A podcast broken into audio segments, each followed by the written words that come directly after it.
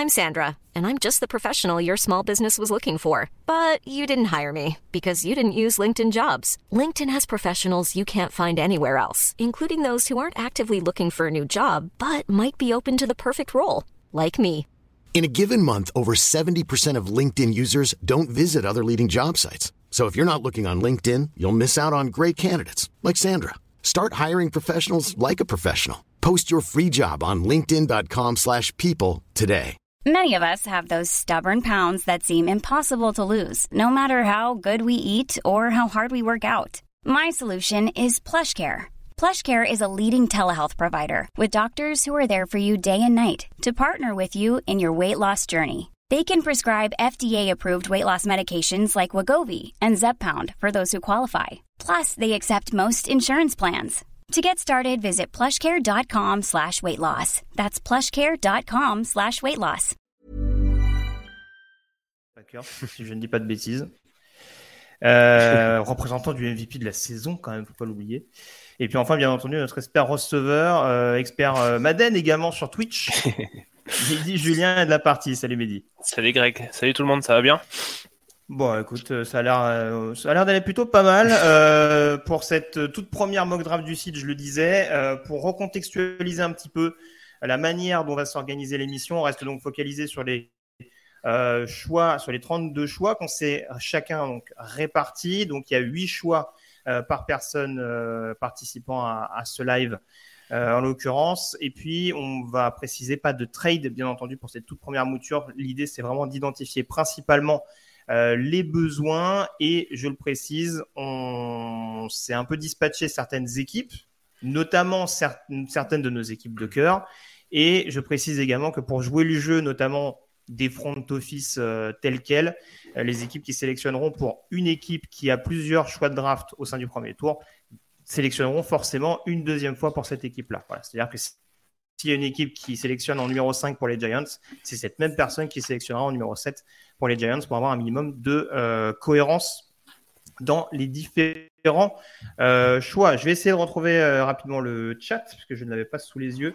Je vais en profiter pour vous saluer dans quelques minutes, mais on va commencer tout de suite, messieurs, si vous le voulez bien, avec le premier choix de cette mock draft euh, 2022. Et alors pour le coup, c'était Jean-Mi qui s'y collait. Si Jean-Mi nous reçoit toujours, bien entendu. J'ai mis figé. On a perdu Jean-Michel déjà pour le début, ça commence pas mal. Euh, Et j'ai même pas les anti-sèches en plus. Même Ah, pas comme il- si il je savais. le vois bouger. Je le vois bouger légèrement. Ouais, Est-ce que ouais. tu nous reçois, Jean-Mi? Ouais, Est-ce ouais, que Marseille nickel, est toujours nickel. avec nous? Ouais, trop puissant. Ouais, ouais, on est là. Alors le premier choix du coup pour, euh, des Jacksonville Jaguars, c'est toi qui t'y colle, mon cher Jean-Mi. Euh, on sait qu'il y a deux, voire trois noms en fonction de, de ceux qui font les mocks qui ressortent pas mal euh, au cours de ces derniers jours. Et qui vois-tu arriver dans la Floride euh, avec ce premier choix de draft? Ah, Jean-Michel. Le suspense est insoutenable, Jean-Michel. On va essayer de dans quelques secondes. Ah, pourtant, on l'avait super bien. Enfin, c'est vraiment. euh, Tu nous entends? Bon, Aïe, aïe, aïe. apparemment, Ouais, je vous entends bien. non. Au pire, écris ton choix à Camille et puis on le commentera. Mais on... on va essayer de faire ça parce que sinon ça va être un petit peu compliqué. En plus, c'est même pas comme si on pouvait pas lancer le... les hostilités. Mais ouais, très clairement, il y a plusieurs choix qui revenaient assez souvent euh, avec le numéro 1. On a longtemps abordé notamment les, les deux pass rushers principaux hein, qui étaient euh, Aidan Hutchinson et Kevin Thibodeau, euh, defensive end notamment de, Michigan et d'Oregon, respectivement Michigan et Oregon. Et c'est vrai qu'il y a d'autres noms qui ressortent un peu plus ces dernières heures, ces derniers jours, avec euh, la possibilité, par exemple, Evan Neal, le tackle, euh, le tackle d'Alabama, quand on sait qu'un autre tackle d'Alabama actuellement, à savoir Cam Robinson, ne donne pas pleinement satisfaction du côté des Jaguars. Est-ce qu'on a Jean-Michel avec nous ou toujours pas? J'ai l'impression que la connexion est un petit peu compliquée. Ça semble compliqué.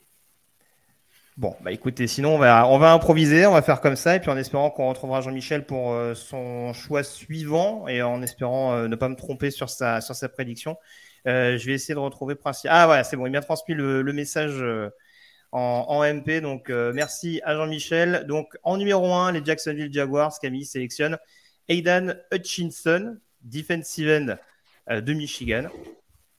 Euh, donc du côté de Jacksonville, euh, choix qui peut diviser très clairement, messieurs. Je ne sais pas trop ce que vous en pensez. C'est vrai que Aidan Hutchinson a eu cette production absolument dingue en 2021 dans le sillage d'une équipe des Wolverines qui s'est qualifiée en playoff. Maintenant, il y a toujours cette comparaison avec Kevin Thibodeau et du coup avec possiblement un tackle. Est-ce que c'est un choix qui vous paraît cohérent? Peut-être commencer par Alex. Euh, cohérent, oui, à partir du moment où c'est un joueur qui est plein de qualité, et, euh, qui était en course pour le Iceman, euh, il aurait peut-être même dû l'avoir, enfin ça c'est un autre débat. Euh, par contre, c'est vrai que pour les Jaguars, dans la mesure où il y a déjà Josh Allen, le pass rusher, et qu'ils ont, qu'ils ont drafté il y a deux ans, Kevin Chesson, qui s'était lui-même décrit à l'époque comme le joueur le plus talentueux de sa QV, ça peut laisser penser qu'ils sont déjà blindés en pass rusher. Donc moi, je serais peut-être parti sur un, sur un tackle. Mais par contre, clairement, Hutchinson, de par sa production et ses, ses différentes qualités, euh, je pense que c'est, c'est, ça peut pas être un mauvais choix. Voilà, certains le comparent un peu à Nick Bossa. Euh, pourquoi pas? Donc c'est, c'est un joueur qui sera titulaire et efficace dès le premier week-end de septembre. Mehdi? Moi, je, serais, je suis assez d'accord avec Alex, mais je serais parti aussi sur un tackle parce que même s'il n'a pas fait une belle saison, Trevor Lawrence, faut le protéger et c'est leur pipite, quoi. Donc, je pense qu'il faut faire fructifier leur premier, leur premier choix de l'année dernière, donc euh, avec euh, Evan Neal. Donc, euh, je serais parti plus sur celui-là. Alors, je regarde rapidement certaines réactions qu'on a sur le, sur le chat. On a Malaki, par exemple, qu'on salue, qui nous dit que les Edge, de toute façon, seront des besoins pour les Jaguars, c'est euh, très clairement le cas et ben, ça va être beaucoup, ça va être le cas pour beaucoup de franchises en l'occurrence le besoin de se renforcer dans les tranchées et pour pour Jacksonville autant qu'une autre. Euh, J'avais dit Evan Neal du côté de Nolive 9 qu'on salue également. Euh, on passe le bonjour également à Brian The Fly. Donc euh, voilà, n'hésitez pas à nous laisser votre retour. Je suis enfin connecté sur le sur le chat qui était un petit peu capricieux. Donc euh, voilà, j'essaierai de recueillir un petit peu vos, vos sensations à chaud. Euh, concernant euh, les priorités que vous jugez nécessaires éventuellement pour, pour vos franchises au cours des semaines à venir. Donc en numéro 1, les Jacksonville Jaguars ont donc sélectionné Aidan Hutchinson, edge rusher euh, de Michigan. On passe au numéro 2, à savoir Mehdi, qui va sélectionner pour les Detroit Lions, qui atterrit justement dans le Michigan, mon cher Mehdi. Donc, dans un monde idéal, j'aurais choisi un quarterback, mais je vais partir sur Kevin Thibodeau donc un edge rusher parce que ils ont ils ont des besoins partout et je pense que pour moi en deux c'est le, vraiment le meilleur prospect possible. Il, il peut garantir euh, on va dire euh, un beau pass rush dès la première saison même s'il a petites inconnues quand même sur sa production. Euh, peut être un boom or bust. Et j'espère que c'est un boom. Alex? Euh, oui, oui, je, je, je, partage, je partage ce choix. Je, je m'attendais à l'avoir en 3, donc je suis un petit peu déçu. Mais, euh... oui, qu'Alex va sélectionner avec, pour les Houston Texans. Mais, euh, mais, clairement, il y a tellement de manque dans cette équipe de Détroit, qui pourtant a montré quand même pas mal de courage, qu'il faut prendre, je pense, le meilleur joueur disponible. Ça aurait pu, donc on vient de le dire, ça aurait pu se discuter avec un tackle, mais ils ont déjà pris... Euh, euh, oh là, son nom m'échappe. Penny Sewell. Ah, Penny Sewell d'Oregon l'année dernière. Donc, euh, je pense pas qu'ils reviennent sur un tackle cette année. Donc, oui, c'est très logique de prendre, de prendre un pass rusher. Surtout qu'il faut gêner les passeurs en, en, dans la NFC Nord. Donc, euh, c'est un bon choix. Ouais, c'est vrai que Baptiste nous le faisait remarquer sur le chat. C'est vrai qu'il retrouverait en l'occurrence Penny Sewell. Euh, petite firme euh, d'Oregon qui, euh, qui, tournerait à plein régime. Alors c'est vrai qu'il y a cette petite interrogation hein, euh, qui va être intéressant. Ah, Jean-Michel est de retour. De relever euh, du côté du combine. Alors je l'ai pas encore à l'écran, Jean-Michel. Donc. Ah, bah moi je l'ai. Ah, ça y est, je le vois peut-être réapparaître.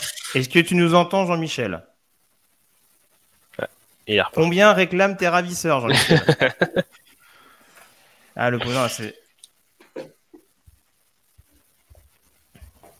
D'accord. Bon, bah, écoutez, on va, on, va voir. Euh, du coup, oui, euh, par rapport à ce que je disais, donc le combine, ça va être quand même un élément assez important. J'ai du mal à comprendre un petit peu le, la cote un petit peu descendante de Kevin Thibodeau ces derniers jours, alors que je suis quasiment persuadé qu'au combine, il va tout déchirer. C'est d'ailleurs plus ou moins ce qu'il annonce euh, dans, dans, ses déclarations. Donc, donc c'est vrai que ça va être quelque chose à surveiller, mais c'est vrai qu'il y a une polyvalence intéressante, mais c'est vrai que sa polyvalence va peut-être un petit peu desservie dans les rangs universitaires, en tout cas ces derniers mois, du côté euh, d'Oregon. Ton troisième choix, Alex, ton premier choix en l'occurrence, mais euh, qui représentera le troisième choix euh, de cette mock draft 2022. On nous dit c'est Victor qui a saboté Jean-Michel. merci à, à Gigi Quick. donc j'espère que je, n'écorche pas le nom. donc on t'écoute. pas de passe crusher, j'imagine, en tout cas avec ce troisième choix, vers qui peuvent s'orienter les Texans qui ont énormément de besoins, mon cher Alex. me, me, voilà bien embêté. Ok. Faut qu'on passe sur Zoom? Ah. Euh. Après, ça explique là, d'accord. Très bien. Bon, on passera sur Zoom juste après. Alors, c'est de la popote interne. En tout cas, on, reviendra très très vite. Euh, Donc, euh. Eh ben, écoutez, je vais partir sur le safety de Notre-Dame, Kyle Hamilton, qui pour moi est le joueur avec le plus de talent sur mon board. Euh, sachant que c'est un, c'est un safety, mais c'est plus, c'est plus que ça, d'après moi. Je pense qu'il aura un impact immédiat pour les Texans. Ça peut devenir le nouveau capitaine de leur défense. Donc, je pense que c'est un choix qui, qui de source si on part sur la valeur, enfin sur le talent du joueur. Après, je sais qu'un safety en 3, c'est pas très fréquent, euh, mais euh, ça me semble être, ça me semble être un, bon départ pour, euh, pour construire. Il peut apporter sur la couverture, il peut apporter contre la course.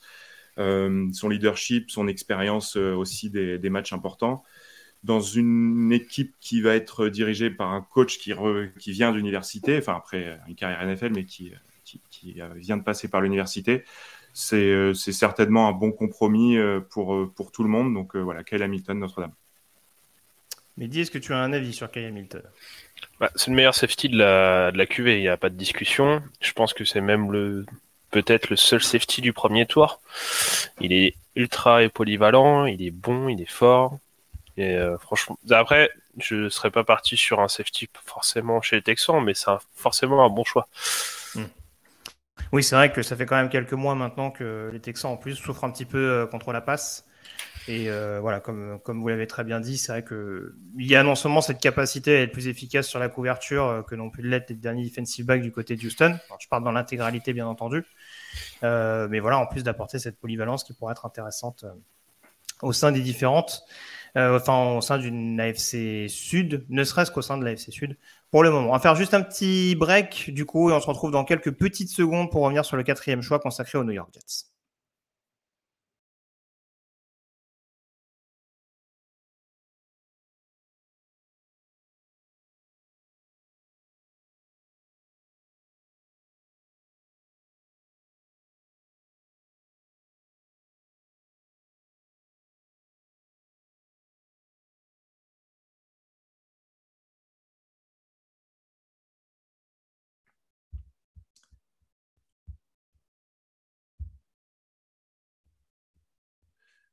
Ok, et eh ben, euh, du coup, je fais la transition.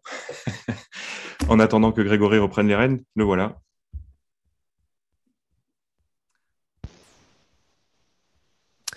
Est-ce que... tu me reçois, mon petit Alex? Ouais, moi je t'entends parfaitement. On, fait les tests en direct. Vas-y. Euh, j'ai raté la fin de, votre, euh, de, vos, de vos commentaires sur ce pic. Donc voilà, mais sinon, sinon tout On disait que tu étais clairvoyant comme toujours. Et on a hâte d'entendre tes prochains choix. Euh, je crois qu'on a, a, récupéré Mehdi également. Euh, on espère que Jean-Michel et que les problèmes d'Internet euh, ne sont pas plus, plus coriaces que prévu, puisqu'en l'occurrence, on, on, doit avoir Jean-Michel pour le cinquième choix et le septième choix, en l'occurrence des New York Giants. Donc on espère que ce n'est qu'une question de secondes, en l'occurrence. Mais oui, on était globalement assez unanime euh, pour te rejoindre en effet sur cette sélection de, de Après, juste le euh, meilleur joueur euh, disponible. Vas-y. si je peux juste enfin, ajouter quelque chose, ça sera certainement l'objet d'une mock future, mais dans ce cas de figure-là, je pense que s'il y avait plus de edge, ça serait pas totalement improbable de voir Houston reculer un petit peu. Voilà. oui, un petit peu, ouais. Pour laisser peut-être la place à une équipe qui a un coup de cœur pour soit un tackle, soit peut-être un quarterback. Mais voilà, je pense que si les deux stars pass rushers sont partis, euh, il faudra peut-être regarder de ce côté-là. Tout à fait. J'en profite parce que je ne l'ai pas dit, bien entendu, en début d'émission. Euh, malheur à moi. Euh, on nous demande qui est à la technique, c'est bien entendu Camille, mais ce n'est pas lié à Camille, c'est le problème de technique. Je le précise. mais voilà, Je suis très heureux d'avoir de nouveau Camille avec moi, parce que de toute façon, les Seahawks n'ont jamais de premier tour, mais notre représentant des, des Balbuzards, c'est toujours Camille, donc on s'en fout. Est-ce que Jean-Mi est avec nous? Ouais, désolé, là, j'ai souci technique juste au moment où, où il faut. Voilà. C'est pas Bon. grave. Bon, écoute, l'important, c'est qu'on ait quand même eu ton choix sur le premier. Euh, donc, concernant les Jaguars. Est-ce que tu veux quand même rajouter un petit truc sur Hutchinson ou pas? Voilà. Je crois qu'on va pas y arriver avec Jean-Mi ce soir. Voilà, Est-ce là, c'est bon. bon. T'es revenu, tu nous as fait une belle grimace. Ah non, Il y mais un c'est deuxième incroyable. qui est en préparation, Jean-Mi. Oh là là. Eh, franchement, il y a les mêmes, euh, c'est bon. Cet homme est une star. Euh, Est-ce que tu veux dire un petit mot sur Hutchinson ou est-ce qu'on enchaîne? Oh, enchaînez, enchaînez, j'ai fait perdre du temps déjà. hein. Ouais. Ah ouais, désolé. Il n'y a pas de souci. Bon, c'est pas quatrième fini en choix. plus. euh. Quatrième choix, du coup, euh, on va passer aux New York Jets. Et euh, j'ai la lourde tâche de sélectionner euh, pour les New York Jets. Et alors, je vais le dire très clairement, ça m'arrange cette situation puisque j'étais plus ou moins parti sur le meilleur joueur disponible. Il y a beaucoup de besoins euh, du côté de New York, très clairement. Mais j'ai priorisé les tranchées qui me paraissent vraiment un besoin important du côté des Jets, notamment en attaque, où il faut absolument protéger Zach Wilson et ce, trident de jeunes aux dents longues euh, qui se dessine du côté de New York avec euh, Wilson, Carter au poste de running back et Elijah Moore au poste de receveur. C'est important vraiment de blinder cette ligne offensive avec en plus un Michael Beckton qui est, blessé, un, George Font qui sera en fin de contrat l'année prochaine. Euh, je suis parti sur Evan Neal tout simplement parce qu'il y a une polyvalence qui est vraiment appréciable. On dira, il peut très bien démarrer en tant que garde dans un premier temps pour laisser la possibilité à Fant et à Beckton de démarrer la saison prochaine et à terme se repositionner sur une position de tackle gauche. Et parce que je trouve que sur le pass pro, c'est. Alors, il y en a beaucoup. hein. Les trois principaux tackles, à mon sens, qu'on évoque euh, souvent, sont assez excellents sur le pass pro. C'est même le cas pour certains des principaux linemen intérieurs, à mon sens. Mais voilà, je trouve que Evan a quand même cette capacité euh, à protéger efficacement le quarterback avec vraiment un premier contact extrêmement redoutable. Et je pense que euh, ce serait une très très bonne chose pour les Jets de réussir à le récupérer avec ce euh, premier pick. J'en profite, je regarde le chat en même temps. Il y a, y a Spawn 1966 qui nous dit Jean-Michel, il est, il est pas pressé de parler en fait. voilà. Et en effet, euh, Jogagtou euh, 14 qui nous dit talent générationnel Evan Neal, ça peut être considéré en tant que tel. Bah tiens, Jean-Michel, qu'est-ce que tu en penses d'Evan Neal? Ah oui, très bon tackle. Oui, et puis au Jets, ça ferait un sacré duo avec Michael Beckton. C'est vraiment euh, la muraille de Chine de chaque côté, en fait. Donc euh, oui, ce serait euh, excellent pour Zach Wilson. Alex, Mehdi, je ne sais pas si l'un de vous deux a, un avis particulier sur Evan Neal. Ou en tout cas, si, est-ce que vous auriez choisi un autre tackle? Parce qu'on l'a dit, ça, peut être du Equanu, ça peut être du cross. Pas de préférence ça- de votre côté? Ça semble, ça semble plutôt être euh, effectivement le, j'allais dire le, le consensus, Neil comme euh, tackle numéro un. Euh, pour moi, ça serait une upgrade par rapport à Fant, euh, clairement. Comme tu l'as dit, il peut jouer à l'intérieur. Et surtout, quand tu as un jeune quarterback qui a montré quelques signes de progrès sur la deuxième partie de saison, il faut le mettre dans les bonnes conditions. Et euh, je pense aussi qu'il pourra certainement aider euh, Carter sur, euh, sur les- la course, même si tu viens de parler du pass pro. Donc, de toute façon, blinder cette ligne, ça me semble, ça me semble euh, la priorité. Très clairement. On me demande si Evan Neal est au-dessus de Sewell, selon vous. Non, On moi je pense comparer pas. les deux meilleurs tackles. Pour toi, Sewell était quand même meilleur? Ah ouais, je pense, ouais. Ouais, je pense. Je suis pas loin de le penser également. Donc, euh. On va rester avec toi, Mehdi. Je demanderai ton avis tout à l'heure. On va essayer d'enchaîner assez rapidement vu qu'on a perdu un petit peu de temps tout à l'heure. Euh, ton cinquième choix, justement, Jean-Mi. On reste à New York avec la première sélection des New York Giants. C'est le board est un peu plus ouvert désormais maintenant qu'on a les trois cap, les trois quatre principaux noms qui sont sortis. Euh, qui sélectionne? Qui, Bah, juste- qui les G-Men sélectionnent pardon? Ouais, justement, je, je continue à faire mon boulet, mais du coup, j'ai pas du tout entendu pour les Lions et les Texans. C'est qui qui est parti? Ah, pardon. Alors, du coup, pour les Lions, on a Kevin Thibodeau et pour les Texans, Kyle Hamilton. D'accord, ok. Donc, du coup, j'y vais avec euh, Ikem Ekwonu pour les Giants. Voilà, Ikem Ekwonu, c'est un tackle euh, de North Carolina State.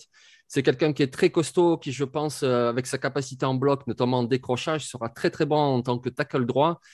Et au pire du pire du pire, il peut faire un excellent garde gauche ou garde droit.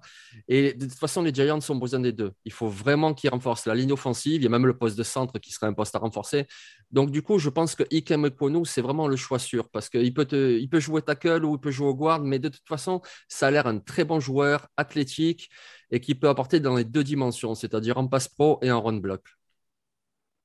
Mehdi, un avis sur euh, Ikem Ekwonu Ouais, dans mon draft board et ma petite mock draft perso, je l'avais mis à la même position pour les Giants. Donc euh, il y a tellement de besoins que, mais euh, je pense en tackle c'est vraiment important. Pour donner une dernière chance à Daniel Jones. oui, surtout que maintenant Andrew Thomas commence à bien tourner, donc s'il arrive à avoir un, deuxième tackle vraiment efficace, là, euh, voilà, on pourra dire qu'a priori, en termes de passe pro, euh, il est quand même plus ou moins bien protégé, surtout là encore avec un profil qui peut être garde dans un premier temps et, euh, être un, excellent tackle par la suite. Midi, je vais te laisser la main avec le sixième choix pour les Carolina Panthers. Là aussi, gros point d'interrogation, pas mal d'énigmes du côté de Charlotte. Qui vois-tu arriver du côté des bah, Panthers? Je continue chez les tackles et je choisis Charles Cross. Donc euh, pareil, euh, un peu le même discours que pour les Lions. Si euh, dans le monde idéal, s'il y avait un très très bon quarterback, je serais parti dessus, mais je pense pas qu'un quarterback vaut un sixième choix. Donc je partirais pour renforcer la ligne offensive des Panthers. Alex? C'est clairement un point faible hein, pour les Panthers, la ligne. Donc ça me semble être le choix de raison si je sais pas tellement quelles vont être euh, leurs intentions au poste de quarterback, mais euh, si on continue dans l'optique de, de, Darnold, peut-être qu'il faut le protéger. Donc, euh, mais comme l'a dit Mehdi, en, cette position-là, en 6, c'est peut-être plus sage de prendre un tackle que d'aller chercher, de prendre un risque sur un quarterback. Quelqu'un aurait pris Piquet, par exemple? Ou un autre quarterback parce qu'on nous demande du coup, alors il y a Nolive 9 notamment qui soulève ça. Alors il y a Sushi qui nous demande est-ce que les QB de cette draft sont si mauvais que ça?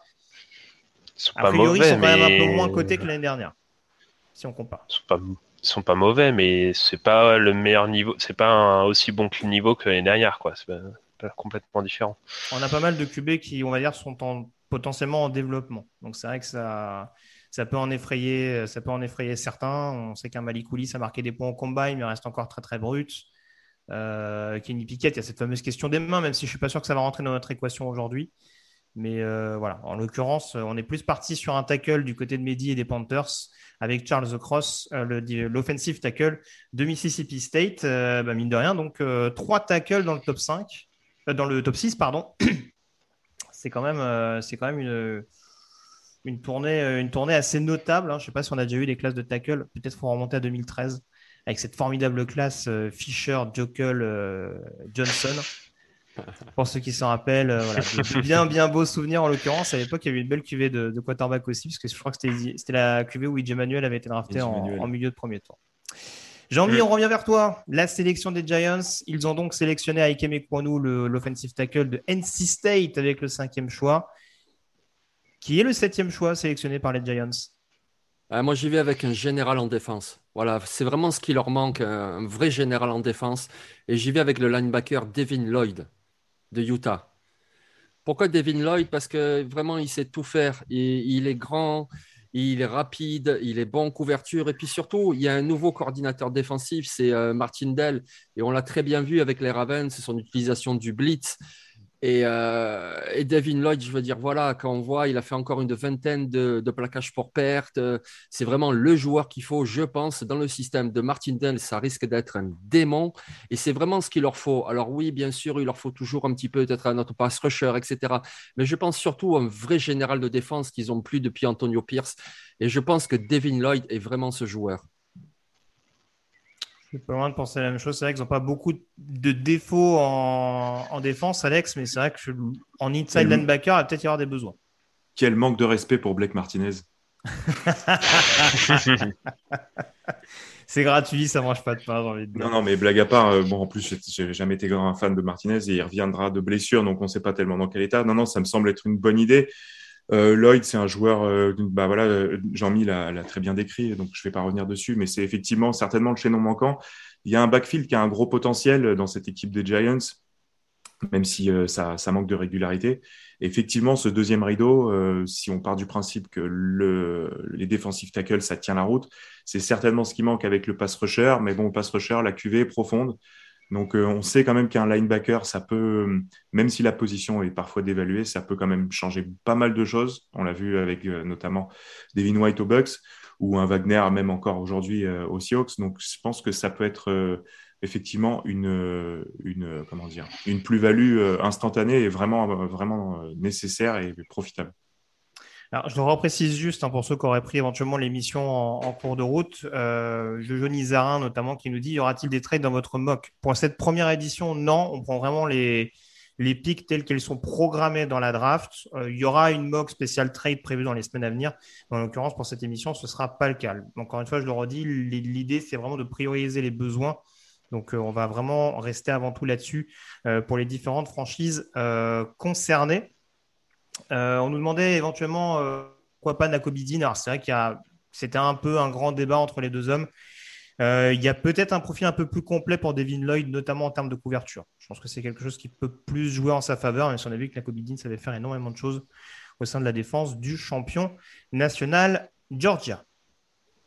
On en vient justement à une franchise de Géorgie avec le huitième choix, je m'y colle. Les Atlanta Falcons sont donc euh, sur l'horloge et euh, j'aurais pu aller vers un quarterback, messieurs.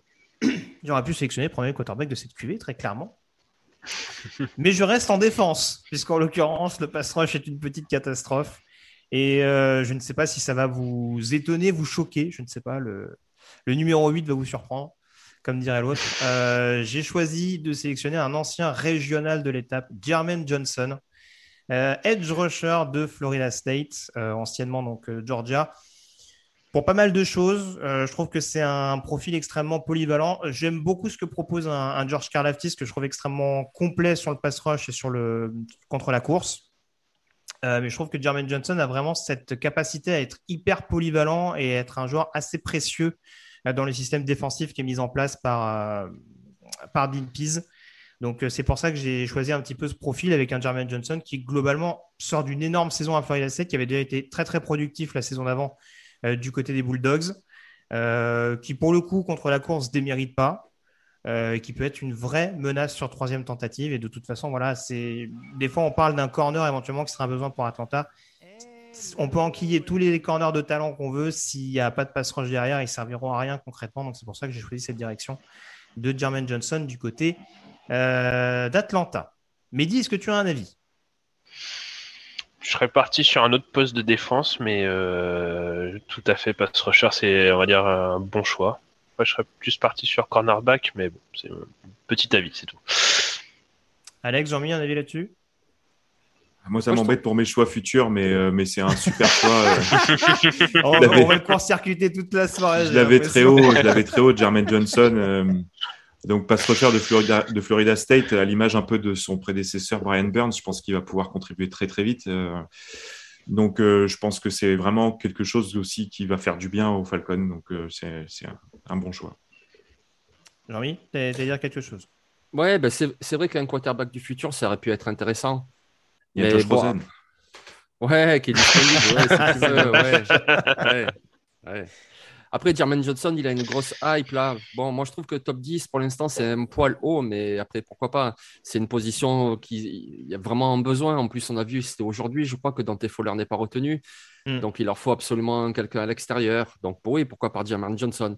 Mais bientôt, il va falloir qu'il pense quand même au futur, à l'après Matt Ryan. Oui, oui, bah ça, ça, on est d'accord. Ça, forcément, la question va forcément se poser à, à, un moment donné. On passe au numéro 9. Je reviens vers toi, Alex. Euh, le choix Nathaniel, Hackett, pardon, euh, toi qui le connais plutôt pas mal depuis quelques années maintenant, quelle direction il prend avec ce neuvième choix des Broncos? Est-ce qu'on va enfin vers un quarterback? Eh ben oui, le voilà, le premier quarterback de cette QV pour euh, Touchdown Actu, ça sera Kenny Pickett, le quarterback de Pittsburgh. pourquoi? Parce que on dit souvent que les Broncos sont une équipe hyper complète à qui il manque un quarterback. c'est à peu près ce que je pense. Euh, il y a des cibles, il y a une ligne, il y a une défense correcte. Euh, pour moi, je ne vais pas débattre du choix Hackett, que je n'ai pas spécialement compris, euh, pour tout un tas de raisons. mais voilà, Pickett, je pense que c'est certainement le quarterback aujourd'hui qui est, mine de rien, le plus prêt à débuter, même si ça pouvait être très discutable en début de saison. il semble pour moi euh, et surtout aux Broncos capables de débuter en septembre. Mon cher homonyme Drew n'a pas, n'a pas franchement confirmé, euh, c'est le moins qu'on puisse dire. Et Bridgewater, pour moi, c'est pas non plus un choix d'avenir. Donc voilà, Pickett, c'est pas le plus gros bras de la QV, mais il est précis. C'est surtout un gros leader et je pense que les Broncos, ils en ont besoin. Il est assez mobile dans sa poche. Donc ça me semble être un choix intéressant avec euh, Jerry Judy, avec euh, Kirkland Sutton et Noah Fant. Je pense que ça peut être vraiment intéressant. En plus, voilà, il aura des cibles, il sera un peu protégé. C'est un bon contexte pour lui. C'est certainement aussi un bon contexte pour Denver s'ils font pas de move euh, pendant la free agency, enfin pendant avant la draft. Donc ça me semble être euh, le choix le plus cohérent. Donc c'est relativement assez. Euh, enfin, tu es tu es rejoint, je veux dire, sur le chat globalement. On a Sarah Ver qui nous dit Piquet c'est le choix safe. Jojo Nizarin notamment qui nous dit Piquet est le plus NFL ready sur cette classe. Euh, Baptiste qui est un peu étonné que d'être un peu d'être devant Matt Corral. Après Matt Corral, on rappelle qu'il y a quelques petits soucis de blessure encore qui doivent être éclaircis et euh, ah, que voilà, il y a pas mal.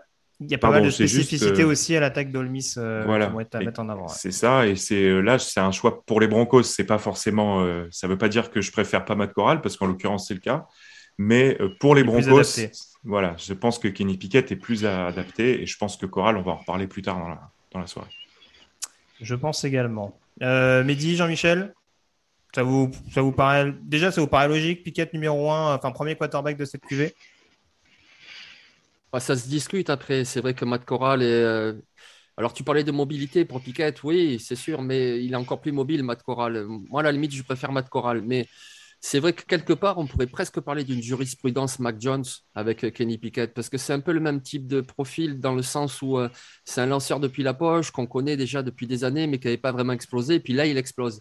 Et il montre une capacité à savoir euh, gérer une attaque. Et en fait, il leur manque que ça aux Broncos, parce que la ligne offensive, bon, il y a encore des retouches à faire, mais elle est pas mal. Ils ont beaucoup de receveurs. Ils ont également de très bons coureurs. Donc, du coup, il leur faut absolument un quarterback. Alors, pourquoi pas Pickett Parce qu'il a l'air fiable. Est-ce que c'est vraiment quelqu'un qui a un trait élite dont on se dit oui, lui pourra amener la franchise très loin? J'en suis pas certain. En même temps, je suis pas certain pour Coral non plus. Mais il a l'air fiable, donc du coup, euh, prêt, prêt à jouer maintenant. Parce que de toute façon, il a 24 ans, donc euh, même sa marge de progression, elle n'est pas énorme, mais tu peux l'utiliser dès l'année prochaine. Et donc du coup, moi, ça me paraît le choix logique. Si je devais prendre un quarterback pour les Broncos, je prendrais Piquet. Mehdi? Pareil, je pense. Ah, pareil, euh, je partirais pas sur ce quarterback là, mais euh, c'est un bon choix, Piquet. Ça reste assez safe. Euh, ouais, je comprends. Après, voilà, c'est goût et couleur. chacun fait son, chacun a son choix. Tout à fait. On termine ce top 10 avec le choix des New York Jets, le numéro 10. J'ai sélectionné en numéro 4 pour piquer Evan Neal, tackle d'Alabama. Eh bien, je reste sur les lignes avec ce dixième choix.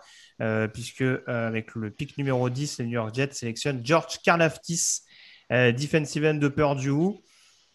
Alors on le sait, Robert Saleh s'est fait une petite réputation avec des lignes défensives, on va dire en rotation du côté de San Francisco. Ça aide quand on a une ligne défensive en rotation avec beaucoup de choix du premier tour, comme c'était le cas ces dernières années du côté des Niners.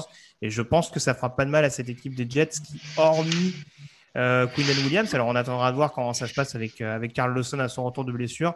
Mais euh, on a un petit peu de mal à générer de la pression du côté des Jets. On a eu en tout cas du, mal à, générer de la pression de manière assez régulière en, 2021. Et c'est ce qui m'amène à aller plutôt vers George Kalaftis, qui, comme je le disais tout à l'heure, présente en plus un profil assez complet, euh, donc capable de sévir contre la course. On sait que par exemple, euh, au moment où il faudra croiser euh, par exemple les Patriots deux fois dans la saison, ce ne sera pas forcément une mauvaise chose de l'avoir en son sein. Est-ce que globalement vous me rejoignez là-dessus, messieurs? Bah tiens, Je vais demander l'avis peut-être à, Alex. Qu'est-ce que tu en penses? Oui, oui, Karl Aftis, alors comme tu l'as dit, Salé, il, a, il a montré qu'il fonctionnait bien avec les premiers tours sur la D-line, donc c'est tout à fait logique d'aller d'aller vers un pic comme ça c'est même hautement probable. Karlaftis, c'est surtout un moteur énorme, euh, infatigable, et euh, comme tu l'as dit, qui peut contribuer euh, aussi. Alors, même s'il n'est pas hyper productif sur les sacs, je pense qu'il va quand même être une belle plus-value. Et il ne faut pas oublier que sur, sur la ligne des Jets, avec Quinn Williams, qui est quand même déjà un bon perturbateur, ça peut certainement aussi l'aider. Donc, je pense que c'est un choix malin. On passe au. Alors, je vais juste récapituler du coup le top 10 de cette euh, mock draft. On a donc en numéro 1 les Jacksonville Jaguars qui sélectionnent Aidan Hutchinson, defensive end de Michigan. En numéro 2, les Detroit Lions sélectionnent euh, Kayvon Thibodeau, defensive end d'Oregon. En numéro 3, on a Kyle Hamilton, safety de Notre-Dame euh, chez les Houston Texans. Ensuite, trois tackles de suite. Numéro 4, Evan Neal d'Alabama chez les Jets. En 5, Aikem Ekwonu d'NC State chez les Giants. Et en 6, Charles Cross de Mississippi State du côté des Carolina Panthers. En numéro 7, Devin Lloyd, linebacker de Utah, drafté par les New York Giants. En numéro 8, les Atlanta Falcons sélectionnent Jermaine Johnson, edge rusher de Florida State. En numéro 9, le premier quarterback de cette QV, Kenny Pickett euh, de Pittsburgh, sélectionné par les Denver Broncos. En numéro 10, les New York Jets, qui récupère George Karlaftis, edge rusher de Purdue. On passe donc au numéro 11 et je vais redonner la parole à Mehdi pour la sélection très attendue euh, des Washington Commanders. La première sélection des Commanders. Je sais que le monde l'attend avec impatience. Dis-nous tout, Mehdi. Bah, je partirais sur le second QB de la, de la draft. Je partirais sur Matt Corral. Parce que je trouve que c'est avec les Broncos qui, qui piquent assez haut, c'est l'équipe qui a un effectif un des plus complets je pense qu'il manque un QB pour que ça tourne vraiment et je pense que Matt Corral, c'est plus NFL ready pour moi. Je vais juste répondre à, à, euh, concrètement, euh, Corral, c'était une blessure au pied, hein, notamment qu'il avait, euh, qu'il avait eu du côté contre Baylor lors du Sugar Bowl. Et c'est en ça que je disais que ça pouvait être une problématique aux yeux des franchises, hein, pas, pas pour moi, mais en tout cas de ce qui a l'air de ressortir. c'est que pour un joueur justement qui est capable d'utiliser sa mobilité, ça peut être embêtant. Voilà. Après, euh, mm. encore une fois, euh, on a déjà vu des joueurs se, rétablir pour bien moins que ça. Le processus de la draft étant celui-là, on peut être amené à penser que euh, des franchises NFL vont peut-être vouloir prendre un petit peu moins de risques en sélectionnant un Kenny Pickett voilà, qui n'a pas, eu, pas eu beaucoup de soucis. Et comme je disais tout à l'heure, Ole Miss, ça a joué beaucoup, on va dire, du, du up-tempo, une attaque très, très, très, très rythmée avec, avec vraiment pas mal d'options également c'est pas pas vraiment dans les standards NFL. Enfin, en tout cas, euh, c'est adaptable hein, euh, à certaines franchises, mais c'est pas. On va dire qu'il y a moins de marge pour, pour s'intégrer à une franchise NFL que Kenny Pickett, euh, qui a joué dans une attaque assez standard, un peu plus standard en l'occurrence du côté de, du côté de Pittsburgh. Jean-Mi, est-ce que tu as un avis sur cette sélection de Matt Corral du côté de Washington? Bah, c'est un très bon choix, évidemment, c'est un très bon choix. Ils leur font un quarterback. Je veux dire, Tyler Heineke, c'est un bon joueur, il n'y a pas de problème, mais il leur faut absolument un quarterback, que ce soit pour 2022 ou pour 2023. Et oui, moi, Matt Corral, ça me plaît bien. Je pense qu'il aura besoin d'un temps d'adaptation, bon, comme beaucoup de quarterbacks, et notamment ceux de cette année. Mais justement, il peut prendre euh, ne serait-ce que les deux tiers de la saison. Et je pense que c'est un bon choix pour l'avenir. Déjà, c'est un vrai leader. Il sait passer, il sait courir. C'est quelqu'un qui est dur au mal. Moi, je pense qu'il peut faire quelque chose dans la NFL. C'est un très bon choix. Bah, je vais te laisser la main, du coup, mon petit Jean-Michel, euh, pour la douzième sélection, celle des Minnesota Vikings, désormais coaché donc, par Kevin O'Connell, ancien coordinateur offensif des Los Angeles Rams, qui est donc le premier choix de Kevin O'Connell du côté de Minneapolis. Eh ben, c'est quelqu'un qui va mettre tout le monde dans la sauce, en fait, puisque c'est Sauce Garner, c'est le cornerback Ahmad Garner de Cincinnati, parce que c'est vraiment un monstre, un monstre. Il est grand, il a de longs bras, il a suffisamment de vitesse. Euh, on l'a vu contre Alabama, même quand il n'est pas ciblé, eh ben, il contribue contre le jeu au sol, il va faire des plaquages pour perte. Il a vraiment tout. C'est quelqu'un qui a jamais concédé de touchdown en carrière universitaire c'est vraiment un monstre. Donc, euh, Ahmad Garner, pour moi, c'est vraiment une valeur sûre. Et en plus, ça tombe bien. Aux Vikings, ils ont besoin d'un cornerback. Et donc, du coup, voilà, Ahmad Garner. Mehdi, un avis sur, euh, sur Monsieur Sauce? Ah, C'est pas mon cornerback préféré de la draft, mais c'est vrai que c'est un choix safe. Et je trouve que la, comment dire, les, les Vikings, ils en ont besoin. Franchement, c'est leur défense, elle est belle. Je trouve c'est une belle défense, mais il manque des cornerbacks. On est, d'accord euh, globalement. Alors, du coup, je rebondis sur la question qui était posée par Mika NFL, je crois, tout à l'heure, qui nous demandait un profil un peu agressif à la JC Horn l'année dernière. il n'a pas forcément les flags euh, qui allaient avec, euh, avec la production de Horn l'année dernière du côté de South Carolina. Mais si on parle de profil assez agressif, je pense que Sauce Garner, même s'il n'a pas été aussi souvent sollicité en 2021 qu'en 2020, parce qu'on l'évitait quand même assez allègrement et ça en dit beaucoup sur ses capacités à être une menace, notamment à l'échelon supérieur on a vu que voilà, en homme à homme, ça peut être un joueur extrêmement, extrêmement dangereux, extrêmement agressif. Donc euh, voilà, je, rejoins également cette sélection. Euh, il me fait beaucoup penser à Brandon Bronner, pour ceux qui se rappellent, euh, le cornerback des Patriots et des Saints. Je sais pas si tu feras rêver beaucoup de monde avec ça, mais. mais moi, je moi, je l'aimais bien. J'ai l'idée. J'ai l'idée. moi, je l'aimais bien. Il était bon. Voilà, et je remercie Jean-Michel d'avoir appliqué mon choix de tout à l'heure. Le 13e choix, justement, on va te laisser la main Euh, Mehdi, pour parler des Cleveland Browns, l'autre équipe euh, d'AFC qui a eu une saison un petit peu compliquée, notamment d'un point de vue blessure. Comment on se relève de cette saison délicate du côté de l'Ohio? Bah, je partirais donc sur un receveur et je partirais sur Garrett Wilson, le receveur, parce que il faut remplacer Odell Beckham.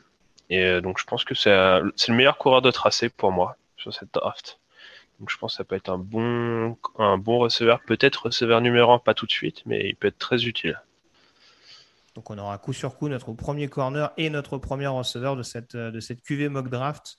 Euh, Alex, en avis sur Garrett Wilson, ça te paraît logique que ce soit le premier receveur sélectionné? C'est ce qui ressort assez majoritairement globalement. Alors pour le coup, moi je suis pas du tout d'accord sur le nom, mais je suis complètement d'accord sur la position. Après, euh, je, fais, je fais largement confiance à Mehdi euh, pour évaluer les receveurs. Donc après, voilà, Garrett Wilson, ça reste pour moi un, un receveur du premier tour, mais c'est pas lui que j'aurais pris là. Donc, mais voilà, mais c'est, c'est, ça reste un choix qui sera une plus-value pour les Browns de toute façon. Donc on est sur le débat, tiens d'ailleurs Jean-Mi, est-ce que pour toi Garrett Wilson c'est un bon fit pour le fait qu'il reste à la maison hein, dans, dans, l'état où il jouait cette saison ou est-ce que tu serais à l'instar d'Alex peut-être parti sur un autre receveur? Non, moi, ça me plaît bien, moi. Ça me plaît bien parce qu'en fait, euh, quand tu regardes les receveurs des, des Browns, ils ont Jarvis Landry, ils ont euh, Rashad Higgins, ils le re ils ont des, des, joueurs plutôt grands qui sont, euh, des mains fiables, etc. Mais il leur manque vraiment un petit peu de vitesse. Alors certes, ils ont pris Anthony Schwartz l'année dernière, et puis Donovan People-Jones, c'est pas lent non plus. Mais avoir vraiment quelqu'un d'explosif, c'est peut-être ce qui peut permettre à Baker Mayfield de passer la dernière marche, celle qui lui manque. Donc du coup, moi, ça me va bien d'avoir Garrett Wilson. Alors je précise, il y a, Sarah Baird qui nous parlait d'un autre receveur de Ohio State, à savoir Chris Olave, hein, qui, a une bonne cote également. Faut pas perdre de vue le côté un peu explosif euh, du profil, je trouve que, on en parlera peut-être sûrement tout à l'heure, mais voilà, Christolavé, pardon, c'est, c'est très poli, c'est très, comment dire, c'est très propre en termes de tracé. Enfin voilà, c'est, globalement carré comme joueur, mais ça a peut-être pas ce, ce, plafond, cette explosivité que peut apporter un Garrett Wilson et qui a l'air de faire pencher la, la, balance en faveur du, de l'autre receveur des, des Buckets. Donc 13e choix, donc les Brands qui ont donc sélectionné Garrett Wilson. En 14e choix, les Baltimore Ravens sont sur l'horloge. Je suis devant un cas de conscience, messieurs. euh, Puisqu'en l'occurrence, euh, j'avoue que j'avais plusieurs possibilités euh, sous la main. Euh, notamment en attaque, où la ligne offensive notamment me posait question. Alors j'avoue qu'il y a un nom qui n'est pas encore sorti, qui est Kenyon Green, mais que je vois un peu plus performant dans un système offensif plus axé sur du pass pro ce qui ne m'apparaît pas comme étant le cas du côté des Ravens.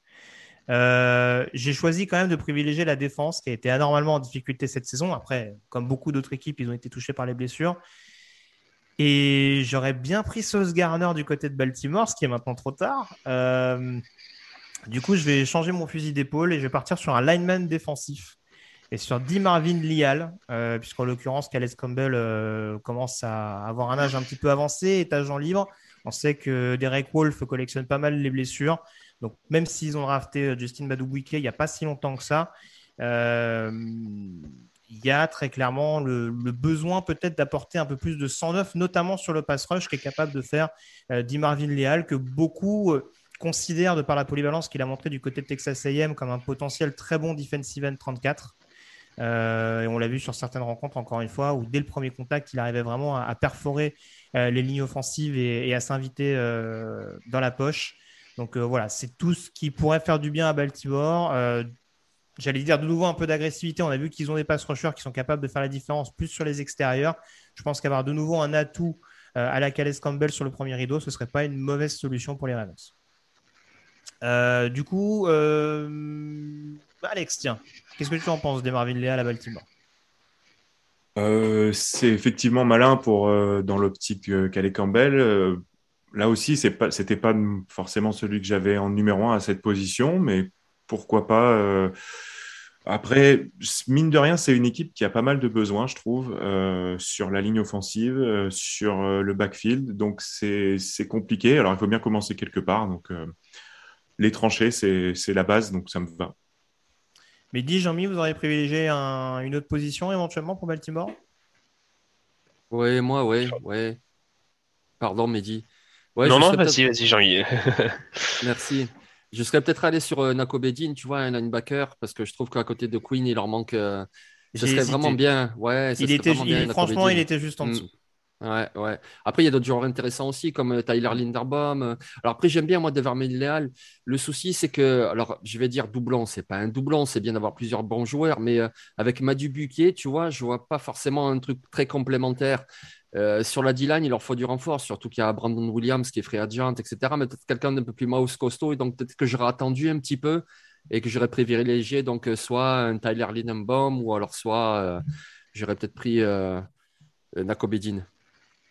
Mehdi Moi, je serais parti plus sur cornerback parce que je trouve qu'il y en a des bons qui peuvent sortir à ce moment-là. Après, renforcer la ligne défensive, c'est toujours un bon choix. J'avoue, j'avais pensé à Derek Stingley, mais voilà, bah, prendre un joueur c'est qui est souvent euh, abonné aux blessures euh, du côté de Baltimore. Je pense qu'on a été un petit peu vaccinés, au, cours des derniers mois. Voilà, pour expliquer la, logique. Je reviens vers toi, Alex, puisqu'on va te laisser la parole pendant, pendant pas mal de temps maintenant. Tu as l'honneur de piquer pour les Philadelphia Eagles.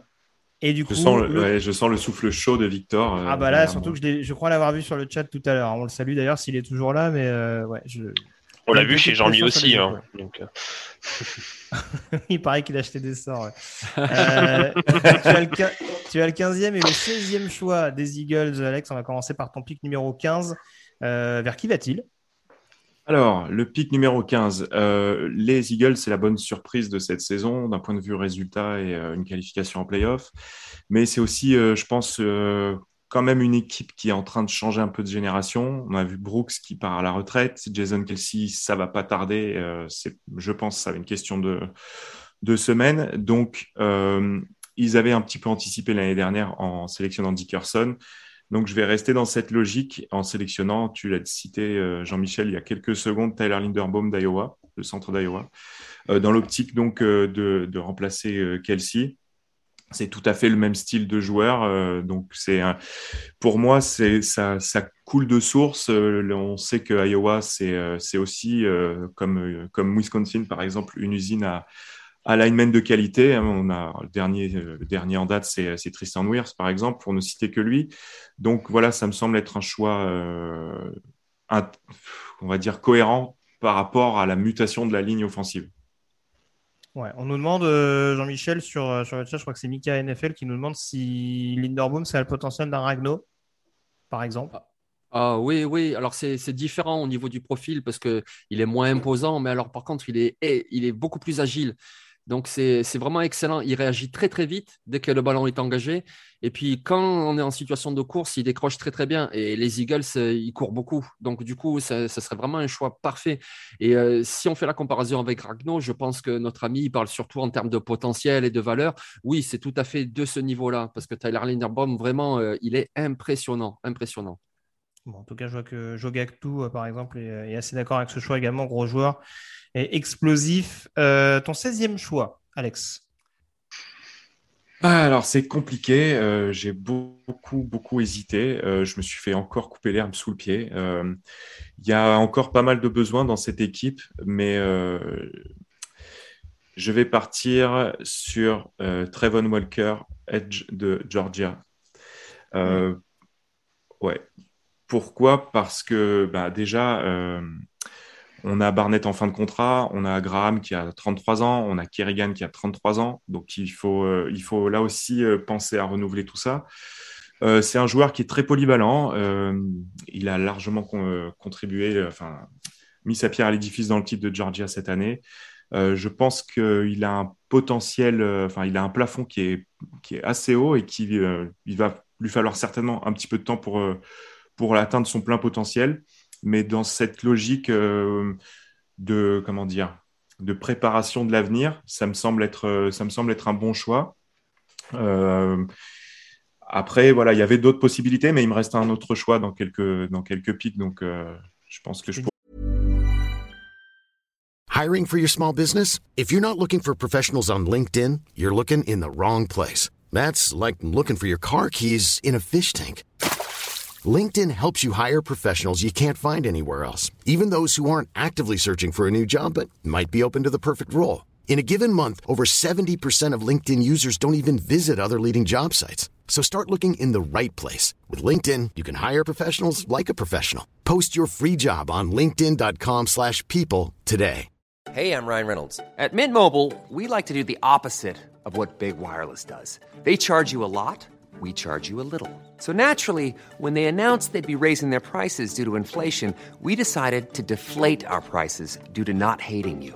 That's right. We're cutting the price of Mint Unlimited from $30 a month to just $15 a month. Give it a try at mintmobile.com slash switch. $45 upfront for three months plus taxes and fees. Promo rate for new customers for limited time. Unlimited more than 40 gigabytes per month. Slows. Full terms at mintmobile.com. C'est le moment. Voilà, j'aurais de quoi faire. Et puis, bon, mine de rien, les edge, euh, ça passe, ça passe. Et ça me semble être un nid important pour, euh, pour, les, pour les Eagles. Mehdi, un avis sur Trevor Walker? Bah, les, euh, les Edge chez Eagles, ils sont vieux, ils ont besoin de renouvellement, donc il va apprendre peut-être un an ou deux derrière Kerrigan, Graham et toute la clique. Et après, il prendra la relève, je pense. Donc ça peut être un très bon choix. Alors, on nous dit un corner potentiellement, mais Alex l'a précisé, il y a encore un choix dans ce premier tour. Pour Oui, les encore un choix, c'est ça. Il y a du monde Voilà. encore. hein. Et on retournera du Oui, il y côté a du monde. Oui, il y, a, il y a- il y a encore du beau linge, euh, comme on aime bien dire. Euh, donc voilà pour les 15e et 16e choix des Eagles. Euh, Jean-Michel, je te redonne la main puisqu'on va parler dès à présent avec le 17e choix des Los Angeles Chargers. Est-ce qu'on entoure Justin Herbert ou est-ce qu'on renforce cette défense du côté de Los Angeles? On entoure Justin Herbert. Ah, mais c'est lui la franchise, hein, c'est lui euh, le présent déjà, j'allais dire le futur, mais c'est déjà le présent de la franchise, donc il faut absolument l'entourer. Donc ils ont fait l'effort l'année dernière en prenant Rashon Slater et ils se sont pas trompés, mais il faut continuer. Alors bien sûr, on pourra aller peut-être sur un tackle droit, mais moi je trouve qu'il y a encore un joueur qui est bien meilleur que les tackles droits disponibles, c'est un guard. Il s'appelle Kenyon Green, il nous vient de Texas A&M et pour moi c'est vraiment le joueur qui leur manque. Euh, voilà, c'est un monstre sur la ligne offensive. Il peut occuper quasiment tous les postes. Il peut même dépanner en tackle. Il est imposant euh, pour le jeu de course. Il est mobile pour la protection. Euh, franchement, en tant que fan des Raiders, je serais un peu dégoûté de voir Kenyon Green arriver aux Chargers, mais bon, je leur souhaite quand même parce que c'est vraiment un super joueur et je pense que c'est ce, dont a besoin Justin Herbert. Alex, après Rashon Slater, ça aurait de la gueule un petit Canyon Green du côté de Los Angeles. Ah, de la gueule, ça aurait de la gueule, c'est certain. Après, euh, euh, sachant que tu as au centre et Boulaga, s'il ne se blesse pas euh, côté droit, ça, devient une ligne qui est vraiment très intimidante sur le papier. Maintenant, pour moi, la grosse faiblesse des Chargers, parce qu'ils peuvent marquer des points, ça on le sait, il n'y a pas de souci, même en l'état, c'est qu'ils prennent des wagons de yards au sol. Donc, je serais plutôt allé vers un defensive tackle pour, essayer de, bétonner et de, de, de combler ce, ce défaut. Voilà. On a Johnny Zarin, par exemple, sur le chat, qui me dit que le run stop est inexistant. Alors lui, il aurait privilégié Jordan Davis, par exemple. Par exemple. Mais voilà, c'est vrai qu'on parle également du, du run stop. Après, on est, on est clairement, euh, pour, euh, pour rejoindre un petit peu ce que dit Jean-Mi, sur de la politique du meilleur joueur disponible. Parce qu'en l'occurrence, Kenyon Green n'en est pas loin. Ça peut apparaître comme un, comme un petit luxe si après, euh, la défense est considérée euh, comme il faut. Là, c'est sûr qu'on reste, on reste en surface sur ce premier tour. Mais ça pourrait, ça pourrait être une occasion rêvée pour, pour les Chargers de renforcer encore plus leur O-line. On passe à présent au 18e choix. Midi, je te redonne la main euh, pour évoquer Oui. les New Orleans Saints. Euh, intersaison mouvementée, étonnamment mouvementée d'ailleurs du côté de la Nouvelle-Orléans avec la promotion de, de Dennis Allen pour remplacer Sean Payton en tant que head coach, qui sera son premier choix avec le 18e pick. Ouais, pour moi, ça sera un quarterback encore. Donc, ça sera Malik Willis. Parce qu'il faut mettre fin à la blague des 1000 et avoir un vrai quarterback. Alors, peut-être, il va, euh, je sais pas si Winston est encore sous contrat avec euh, les Saints, mais si Winston est encore là, il peut, Ah, il on va dire, euh, peut-être ah, Jean Livre. Bon, bah voilà, encore raison de plus. Fin à la blague de Taysom Hill, on le met direct titulaire. Il va apprendre sur le tas. Je sais que ça va être un peu dur, mais je pense qu'il a des armes autour de lui pour, euh, pour pouvoir euh, apprendre à jouer à NFL. Il aura Camara à côté de lui. Donc un très bon running back euh, qui va donner pas mal de soupapes de sécurité. Je pense que c'est un très bon choix. En effet, Jean-Michel, ton avis sur Malik Willis du côté de la Nouvelle-Orléans? Ah ben ça risque d'être rigolo quand même, hein, parce que il y a, du travail avec Malik Willis. C'est vrai que le potentiel est là, il n'y a pas de problème. Il est extrêmement mobile, si vous ne connaissez pas, c'est impressionnant, c'est une véritable anguille pour gagner des yards. Vraiment, il s'échappe de la pression. Il a un bras très très puissant. Mais alors le problème des lectures, le problème de placement de balles, le problème, il faut... En fait, c'est un quarterback qu'il faut vraiment mettre en couveuse, je pense. Et est-ce qu'ils ont vraiment les moyens de le faire aux Saints? Alors oui, c'est sûr, il y a toujours Tyson Mill, pourquoi pas. Mais euh, je pense que même il devrait signer peut-être un vétéran s'il draft Malik Willis ensuite, parce que moi je trouve qu'il est vraiment pas prêt. Oui, c'est sûr qu'il est, il est assez brutal. Alors après, c'est vrai que, mine, de rien, c'est vrai que c'est un peu étonnant. étonnant, oui et non, dans le sens où, euh, d'un point de vue statistique, ça a été assez criant en, 2021. Euh, les Saints, je crois, étant la plus mauvaise équipe en termes de yards à la passe euh, de la saison. Mais c'est vrai que sur le chat, il y a beaucoup de. On nous parle beaucoup de quarterback ou de receveur. C'est vrai que receveur, ça peut être une option, surtout si les Saints, par exemple, venaient à se débarrasser de Michael Thomas, qui a manqué la saison dernière et qui pèse très très lourd désormais sur le salary cap. Mais voilà, après, c'est aussi une question de priorité. On est sur une classe assez profonde de receveurs. On n'aura clairement pas une classe aussi profonde de quarterback, croyez-moi. Donc, euh, c'est peut-être aussi, euh, peut aussi en ce sens que drafter un quarterback avant ne serait pas en soi une mauvaise idée. On revient du côté de Philadelphie. Alex, on t'a laissé le temps de cogiter un peu pour, ton troisième choix. Après avoir sélectionné donc, que je ne me trompe pas, Taylor Linderbaum avec ton 15e choix centre d'Iowa et donc en 16e, Trevon Walker, edge rusher de Georgia. Qui sélectionnes-tu en 19e Eh bien, je vais rester en défense. Je vais partir, attention, petite surprise peut-être, sur Andrew Booth Jr., de, le cornerback de Clemson. Euh, tu l'as dit euh, il y a quelques minutes, euh, Darren Stingley, en termes de talent, c'est fantastique, mais je pense que Philadelphie, au niveau des blessures, ils ont donné. Donc, je ne sais pas tellement si ça va être dans leur optique d'aller chercher quelqu'un qui est un jury prône comme ça. Euh, c'est un joueur qui a des super qualités athlétiques. Il est rapide, il est vif, il est agile. Il est très bon pour changer de direction. Pour moi, il a un très, très, très gros potentiel également. Et je pense qu'avec euh, Darius Slay comme mentor, euh, ça peut très, très vite devenir un excellent cornerback. je, je, crois savoir que Victor Roulier est, est un petit fan d'Andrew Booth. Donc je pense qu'il apprécie. Je me demande même si c'est pas lui qui t'a envoyé ce choix. Mehdi, est-ce que tu as un avis sur Andrew Booth, corner de Clemson? Bah, Assez d'accord avec, euh, avec Alex, même si bah, je pense pas que ce soit celui qui a le plus de talent, comme il l'a dit, mais c'est celui qui a l'air le plus safe au niveau des, euh, blessures, et ouais, je suis d'accord. Oui, en l'occurrence, on parle d'un profil assez spectaculaire. Hein, Andrew, on rappelle, euh, c'est un joueur qui est assez performant contre la course, qui peut réaliser des catchs un peu de folie. Donc, euh, voilà. il, peut peut-être apporter le côté, j'allais dire, peut-être plus flashy d'un Darius Lake qui est, excellent sans être spectaculaire. Andrew peut peut-être apporter ce, panel en plus. la défense contre la passe des, Eagles, qui ne serait pas une mauvaise chose. Après, après la sélection d'un Edge tout à l'heure, en l'occurrence, Trevon Walker. On en vient au 20e choix, messieurs le choix des Pittsburgh Steelers. Je me suis habillé en front office aujourd'hui, hein, je préviens. Euh, et alors là, j'avoue, je suis pas mal embêté. Alors, j'ai trois possibilités sur la table. Je vais le dire tout de suite. Euh, j'aurais pu choisir un défenseur parce que Nakobe Dean, en effet, ça peut correspondre à un besoin sur le poste d'inside linebacker. Maintenant, on est quand même sur une position assez dense, je trouve, euh, pendant la draft sur ce poste de linebacker. Donc, Peut-être que Pittsburgh sera tenté d'aller chercher un joueur un peu plus loin. Euh, et après, il y a cette question du quarterback. Et c'est difficile. Alors, je suis persuadé, je suis persuadé euh, que les Steelers vont aller chercher un, joueur pendant la, ou pendant la free agency ou, via un trade. Euh, j'avais évoqué dans une émission la possibilité éventuellement qu'ils aillent chercher Garoppolo, hein, au, moins, au moins de manière un peu court-termiste. J'aurais pu choisir un quarterback, messieurs, je vais tenter un tackle. Est-ce qu'il y a un joueur plus Steelers compatible que Trevor Penning, tackle de Northern Iowa? Je, voilà, en, termes d'agressivité, de main violente, euh, c'est un poste à besoin. Alors, encore une fois, je le dis, j'ai beaucoup hésité, notamment avec Desmond Reader, euh, le quarterback de Cincinnati, pour ce 20e choix. Euh, mais oui, pour moi, il faut, il faut malgré tout renforcer la ligne et Trevor Penning a ce côté extrêmement, extrêmement polyvalent et cet état d'esprit, je trouve, Pittsburgh, où il va réussir à être, je pense, un peu plus canalisé. On a vu que c'était un petit peu foufou au Senior Bowl, mais il y a déjà une telle base sur laquelle s'appuyer, notamment d'un point de vue, on va dire, technique et, vraiment physique, que je me fais pas trop trop de soucis pour son intégration. On m'en parlait à droite, ça peut être une solution à gauche, hein, très clairement. Parce que je suis pas sûr que Dan Moore euh, soit un choix d'avenir euh, sur cette, euh, de ce côté-là du ballon, enfin de ce côté-là de la ligne plutôt. Donc voilà, c'est ce qui m'incite à aller plutôt sur Trevor Penning, même si bien entendu, il y a des besoins indispensable du côté des Steelers au cours de cette draft. Alex, un avis sur cette sélection des Steelers? Est-ce que tu aurais choisi la même chose ou est-ce que tu aurais privilégié un quarterback?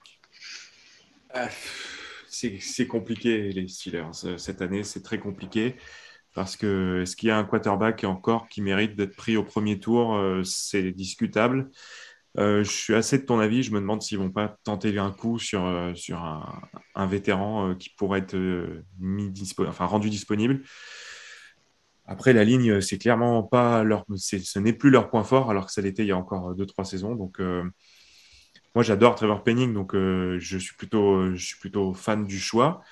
Mais il y avait, enfin, compte tenu de ce qui est encore disponible sur le board, je serais peut-être parti sur autre chose, mais mais c'est un, un, bon choix malgré tout. Enfin, il y a pas un tackle normalement. Si, si tu te loupes pas, ça c'est un bon, c'est une bonne value. Mehdi, tu aurais pris un QB Non, je trouve pas qu'il y ait de QB qui soit qui valait un premier tour. Donc un tackle vu la faiblesse de leur ligne, c'est un bon choix. Ouais, juste, excuse-moi, juste, je voyais euh, Nolive 9 qui disait Desmond Reader, tu peux l'avoir au deuxième, c'est de moins en moins sûr, hein, vu, vu les nombreux échos qui sortent, encore une fois, euh, ce qu'on en a vu du côté de Cincinnati. Euh, même si c'était une équipe très, même si c'était pardon une équipe très très complète, c'est quand même le quarterback d'une équipe de du groupe of five qui a atteint les playoffs. Donc voilà, on, a vu la, maturité, on va dire qu'il a. On ne sait pas si le plafond est très élevé, mais on voit quand même que le plancher est assez solide pour reprendre les expressions consacrées. Euh, Jean-Michel, tu aurais privilégié un quarterback de ton côté? Ah, C'est possible, hein, parce que moi, je ne serais pas choqué par une sélection de Desmond Reader en 20.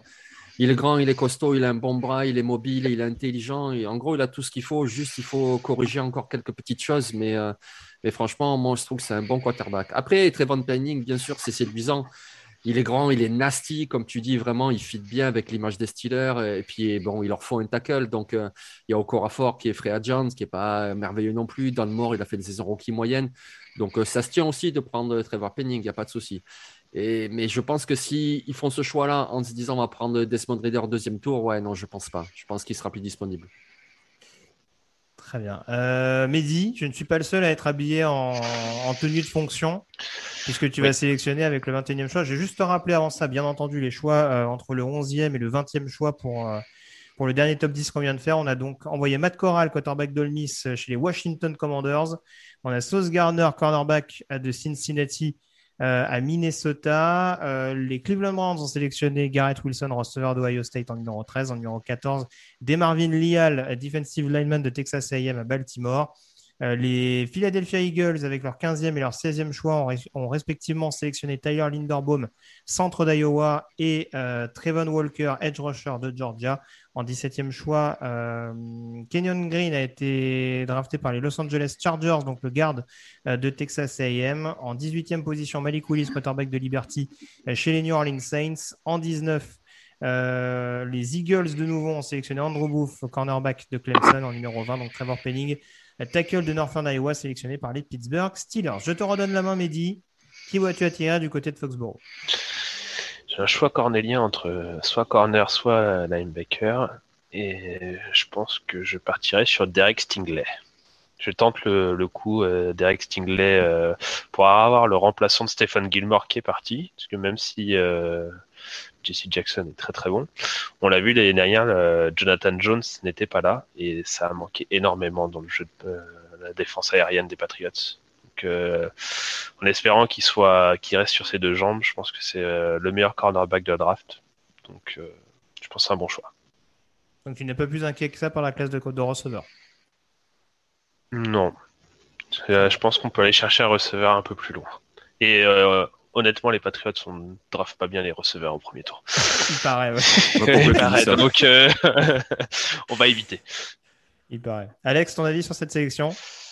Oui, c'est logique. Hein, le départ de, de Gilmore, mais il a dit, et puis euh, Stingley, le, talent pur, même si euh, voilà, même s'il y a quelques quelques red flags, c'est dans les mains de Belichick, euh, ça semble pas être du tout être une mauvaise chose.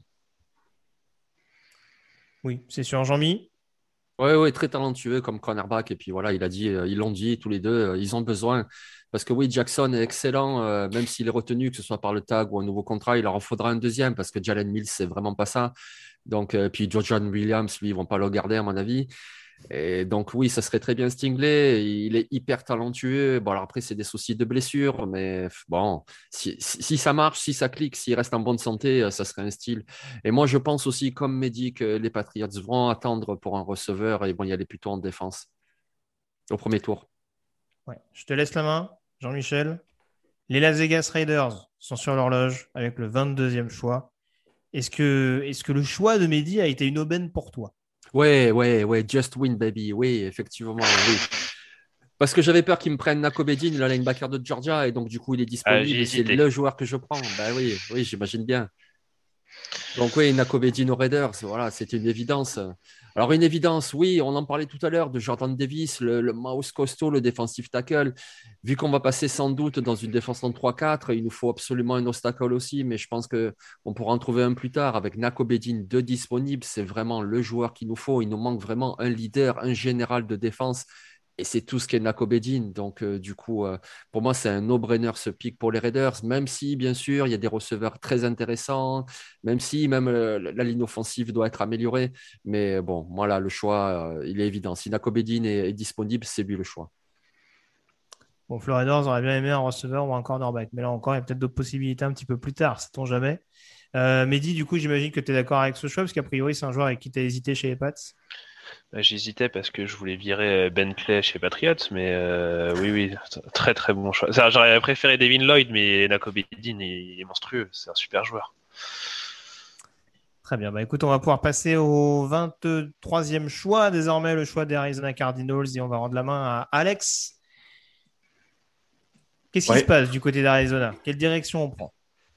Alors du côté d'Arizona, euh, j'avais identifié deux, on va dire deux besoins le pass rush, parce qu'on a Chandler Jones qui est en fin de contrat, et le poste de corner, euh, qui pour moi reste quand même un point faible. Euh, et j'ai choisi la deuxième option en partant donc sur McCreary, le cornerback d'Auburn. Voilà, donc pour moi, c'est le joueur euh, qui va bien fitter dans cette défense à l'opposé de Byron Murphy. Il est bon en couverture, il est plutôt polyvalent. Euh, il n'a pas peur de défendre contre la course, ce qui n'est pas toujours le cas des corners et notamment des corners rookies. C'est un bon plaqueur, c'est un playmaker. Donc euh, ça, me semble être, euh, ça me semble être pas mal dans, cette, dans ce second rideau. je, je pense que c'est c'est le choix de raison parce que je vois pas tellement en fait j'ai pas je sais qu'il reste des pass rushers sur le sur le board mais j'ai pas moi un coup de cœur pour aller pour aller mettre un premier tour là. Mehdi, un avis sur Roger McCreary? Ouais, c'est un joueur qui était haut dans ma. Ça, ça. Si euh, Stingley n'était pas là, je pense que j'aurais pris euh, McCreary. Donc, euh, très bon choix. Même si, ouais, peut-être je serais passé, parti quand même sur Pass Rusher, quand même. Ouais, Steelers nous dit McCreary, j'aime bien. en effet, c'est un joueur qui a, une, qui a globalement une bonne cote. Hein, même si a priori il a des petites mains. Lui aussi. il a des petits bras d'ailleurs. Je sais plus, je sais plus le quelle était la distinction, mais voilà, un, talent, un talent énorme, notamment contre, notamment contre la passe. Euh, voilà, c'est, c'est un joueur qu'on avait vu notamment mettre pas mal en difficulté Jamar Chase il n'y a pas si longtemps que ça euh, du côté des LSU. Donc euh, ça en dit long quand on voit le, la montée en puissance du bonhomme au cours des, derniers mois. Jean-Michel, si tu veux donner ton point de vue sur McCreary, tu n'hésites pas. Et pour enchaîner derrière sur ton 24e choix qui concerne les Dallas Cowboys. Ben, McCreary, moi je trouve que c'est un très bon choix parce que c'est un très bon corner. Et puis, oui, pass rusher, je ne dis pas que ce n'est pas un besoin, mais bon, il y a quand même encore Chandler Jones, il y a Marcus Golden qui a fait une très bonne saison. Donc, euh, moi je partirai aussi sur un corner pour les Cardinals. Et au niveau des Cowboys, alors là, du coup, pour moi, c'est la ligne défensive. Et euh, ben, en fait, euh, ouais, on en parle, mais je ne le prends toujours pas. Jordan Davis, il pourrait fitter là en besoin, mais je vais y aller sur un pass rusher. Il y en a un qui est disponible. Alors, il est très brut de décoffrage. Il a fait qu'une seule bonne saison, mais quelle saison? C'est David Ojabo de Michigan. Et je pense que si en plus il fait un très bon combine, euh, il justifiera une sélection au premier tour. Je veux dire, ils ont deux Marcus Lawrence, mais de l'autre côté, alors Randy Gregory, le problème c'est qu'il a souvent les fils qui se touchent. Il est en plus en fin de contrat. Donc, du coup, je pense que ça leur ferait vraiment beaucoup de bien d'avoir un deuxième pass rusher et pourquoi pas David Odiabo de Michigan. je pense qu'il faut réhabiliter l'expression il a les fils qui se touchent. Ça me paraît essentiel. Euh, bah tiens, Alex, ton avis sur la sélection des, Cowboys et sur cette arrivée de David Odiabo dans le Texas selon Jean-Michel oui, alors euh, j'entends les, les, louanges sur Odiabo. Moi, c'est pas un joueur qui me fait rêver. Je le trouve effectivement pas assez prêt. Euh, pour, euh, pour être pris là. C'est pour ça que je n'ai pas fait ce choix avec les Cardinals. Euh, je serais parti sur Jordan Davis, en l'occurrence, là, pour les, pour les Cowboys, ce qui me semblait un peu peut-être chaînon manquant dans ce front seven qui s'est un petit peu transformé. Mais, mais après, je, comme toujours, je suis là, j'écoute avec attention et respecte totalement la vie sage de Jean-Michel. Tu veux, tu veux dire quelque chose, Jean-Mi? Oui, enfin, avissage, merci. Hein, je ne sais pas si c'est un avissage, mais je voudrais juste dire, je voudrais juste dire qu'en fait, Jordan Davis, c'est vrai qu'on en parle beaucoup, c'est vrai qu'il est très impressionnant, mais j'ai du mal à oublier que c'est un two-down player. Je veux dire, c'est quelqu'un pour les deux premières tentatives et encore, et encore, parce qu'il a vraiment besoin de souffler. Il joue euh, même pas la moitié des snaps. Donc, oui, c'est un très bon joueur qui peut apporter vraiment quelque chose, mais moi, je pense qu'un obstacle, tu peux le trouver genre au troisième tour. Alors, peut-être pas du talent de Jordan Davis, mais, mais quelqu'un qui joue aussi peu de snaps finalement, et qui a donc aussi peu d'impact dans le game bah, je ne sais pas si ça vaut vraiment un choix du premier tour parce que c'est pas Derek Brown des Panthers, c'est pas non plus Vita Vea. Tous ces mecs-là, comme même Dexter Lawrence des Giants, ils apportaient beaucoup plus en pass rush à leur sortie d'université. C'est pas le cas de Jordan Davis. C'est pas que je le critique, j'apprécie ce joueur. Mais pour moi, c'est vraiment une toute fin de premier tour et sinon de deuxième tour. C'est pour ça que, voilà, je, préfère miser sur un Diabo qui, comme le dit très justement Alex, euh, il n'est pas prêt, il est brut techniquement, etc. Mais je préfère y aller sur un edge rusher comme au Diabo. Ça s'entend, euh, en effet, cette logique de voir David Ojabo arriver du côté de Dallas. On passe au 25e choix. Je suis très embêté, monsieur, puisque je vais avoir euh, l'immense honneur de sélectionner pour les Buffalo Bills. Et là, j'ai presque envie de dire, il suffit de se baisser parce que je ne vois pas de besoin extrêmement prioritaire du côté de cette équipe de Buffalo. Encore moins avec notamment les joueurs qui restent. J'ai beaucoup hésité avec un defensive tackle. Euh, j'avoue que Jordan Davis, j'y ai pensé notamment pour prendre la suite, pourquoi pas, dans Starlot LA. Euh, ce sera peut-être jugé durement, je ne sais pas. Euh, il y a un choix intéressant qui se présente, un certain Traylon Burks, receveur d'Arkansas. Cole Beasley va commencer à coûter cher. Emmanuel Sanders est en fin de contrat. Stephen Diggs globalement déçu à Kansas City. Pourquoi pas tenter un autre receveur, même si il a un physique qui n'est pas sans rappeler Gabriel Davis, il apporte totalement autre chose. Avec un Gabriel Davis qui est plus sur de la menace verticale, alors que Traylon Burke, c'est vraiment un, danger, euh, peu importe le. C'est un, un, peu le même profil qu'un Calpitz dans le sens où c'est une machine à match-up. Euh, que ce soit dans le slot, euh, un peu plus écarté. Enfin, c'est vraiment un joueur qui est. C'est un physique hors norme, mais des capacités athlétiques assez, assez dingues. Et ça continuerait, enfin, ça permettrait encore plus à Josh Allen d'être peut-être un peu moins tributaire de sa faculté à devoir courir à chaque fois pour aller chercher des premières tentatives. Continuer de lui offrir des armes supplémentaires. Je le répète, c'est un problème de riche. C'est presque le meilleur joueur disponible selon moi. Donc, euh, c'est pour ça que je privilégie en l'occurrence l'attaque et le choix de Traylon Burks. Mehdi, un avis Puisque en l'occurrence, ça concerne un receveur.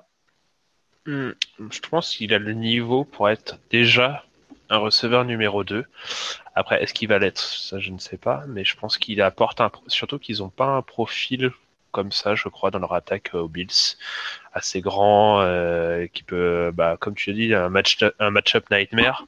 Donc je pense que ça va être vraiment très très utile pour leur attaque. Peut-être pas la première saison, même s'il a le niveau, parce qu'il a vu le roster devant lui, mais peut-être euh, dès la deuxième saison, euh, il sera le receveur numéro 2 on nous parle de la O-line, ça aurait pu être une possibilité. Après, je vois pas vraiment de, de postes euh, ultra problématiques, peut-être. Euh, non, j'essaie de voir un petit peu ma tête. On a un bon Spencer Brand, par exemple. Oui, peut-être. Peut pour améliorer le jeu de course.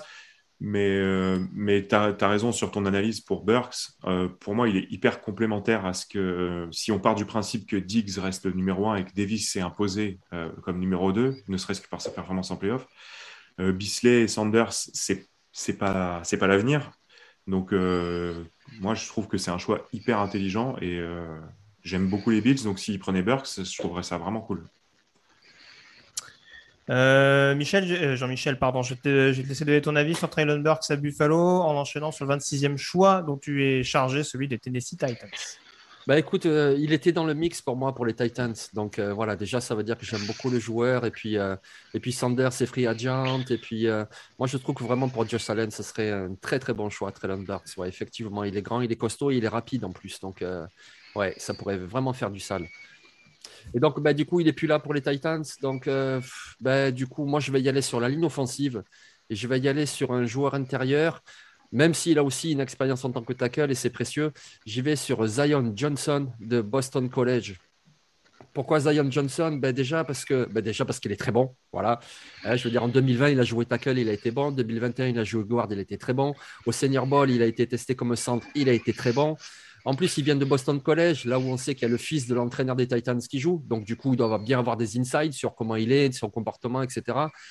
Et puis, quand tu de l'effectif des Titans, ben, oui, il y a Derrick Henry, ça court beaucoup. Donc, un guard comme ça, si, euh, si fort pour le jeu de course, ben, c'est très intéressant. En plus, quand tu vois que Roger Saffold euh, coûte quand même très cher, que sa coupe coûterait très peu en dead money et ça permettrait une grosse économie. Quand tu vois que leur centre, Ben Jones et Free Agent, que donc Zion Johnson peut jouer soit guard, soit centre, ben, écoute, moi, là, pour l'instant, à ce jour, j'y vais sur Zion Johnson aux Titans. Ça me paraît plutôt, euh, plutôt malin. Oui, on a vu qu'ils étaient. Ça leur posait pas de problème de prendre des risques éventuellement, enfin, sur des potentiels riches avec des grosses guillemets. Ça s'est vu il n'y a pas si longtemps que ça avec Isaiah Wilson. Le triste échec avec Isaiah Wilson, mais en tout cas, euh, voilà, pour un joueur qui n'était pas forcément annoncé au premier tour, ils n'ont pas hésité à prendre des risques. Euh, je pense aussi à Jeffrey Simmons qui avait des problèmes de blessure à l'époque et qu'ils ont quand même été chercher en milieu de premier tour. Donc, euh, Caleb Farley également, hein, tant qu'on parle de, joueurs un petit peu fragiles, même si pour l'instant, c'est pas encore couronné de succès. Donc, oui, ça peut être très bien être un pari tenté par les, par les Titans. Je te rejoins là-dessus. Alex, ton avis sur Zion Johnson du côté de, Tennessee? Je rejoins totalement Jean-Michel. Euh, la ligne offensive, c'est pas forcément le point fort principal des, Titans. Donc, euh, je pense que c'est un ajout. Surtout, voilà, compte tenu des, circonstances avec Saffold et, Jones, je trouve que c'est vraiment un pic intéressant. Il n'y a pas tellement d'autres évidences pour moi euh, à ce moment-là. Donc, je trouve que c'est un choix logique. Très bien. Mehdi, euh, je te laisse éventuellement nous donner ton, avis sur Zion Johnson et enchaîner avec euh, euh, le choix suivant, le 27e, qui concerne les Tampa Bay Buccaneers. On a vu la saison dernière qu'il y avait pas mal de blessures quand même du côté de chez, les Titans et ça avait quand même grandement désavantagé leur attaque. Donc je pense que Johnson c'est un bon choix, même si c'est pas, je serais pas parti sur ce poste-là, mais c'est un bon choix. Et bon pour les Bucks, bah, je partirais sur un cornerback, je partirais sur Trent McDuffie parce que on a vu que les cornerbacks des Bucks, ça va pas, c'est, pas assez bon. C'est vachement dépendant du pass rush. Ça manque de vitesse et ça manque de constance surtout, ce que peut apporter McDuffie. Très bien. Bah écoute, euh, oui, ça me paraît, pas mal. Euh, profil assez, agressif en effet pour, pouvoir prendre la suite d'un backfield défensif un petit peu en, difficulté globalement. Euh, Jean-Michel, ton avis sur Trent McDuffie du côté de Tampa Bay? Ah oui, c'est un très bon joueur. En plus, ça serait très complémentaire, je trouve, parce que si Rossine, Carlton Davis et puis Jamel Dean, c'est des gars quand même assez grands. Donc, du coup, pourquoi pas un, un McDuffie qui est lui un peu plus compact, mais sans doute plus complet. Après, il y a d'autres joueurs qui sont très intéressants et ils ont d'autres besoins aussi, notamment sur la ligne défensive où ils ont beaucoup de, free agents. Ils ne pourront pas re-signer tout le monde. Peut-être un receveur aussi avec le départ de Chris Godwin. Il nous en reste quelques zones très très intéressantes là. Mais sinon, oui, Trent McDuffie, c'est un très bon joueur. Très bien. Alex, l'heure est grave, tu vas pouvoir nous donner ton point de vue sur McDuffie, mais euh, tu as un avis de fonction euh, qui est derrière toi, en l'occurrence, puisqu'on va parler du 28e choix et les Green Bay Packers. Ah oui, même sur la, même sur la casquette? Ah bah oui. Vivement que tu ailles te coucher avec ton pyjama des Packers. non, mais ma fille, oui. Moi, non, mais ma fille. Ah oui, d'accord. Monsieur est un homme de goût. Voilà, exactement. Ah, la torture infantile, non mais sérieux. Ah ouais. Euh, McDuffie, je rejoins, euh, je, vous rejoins sur ce pic. Ça, me semble, ça me semble malin compte tenu de l'irrégularité du backfield des Bucks.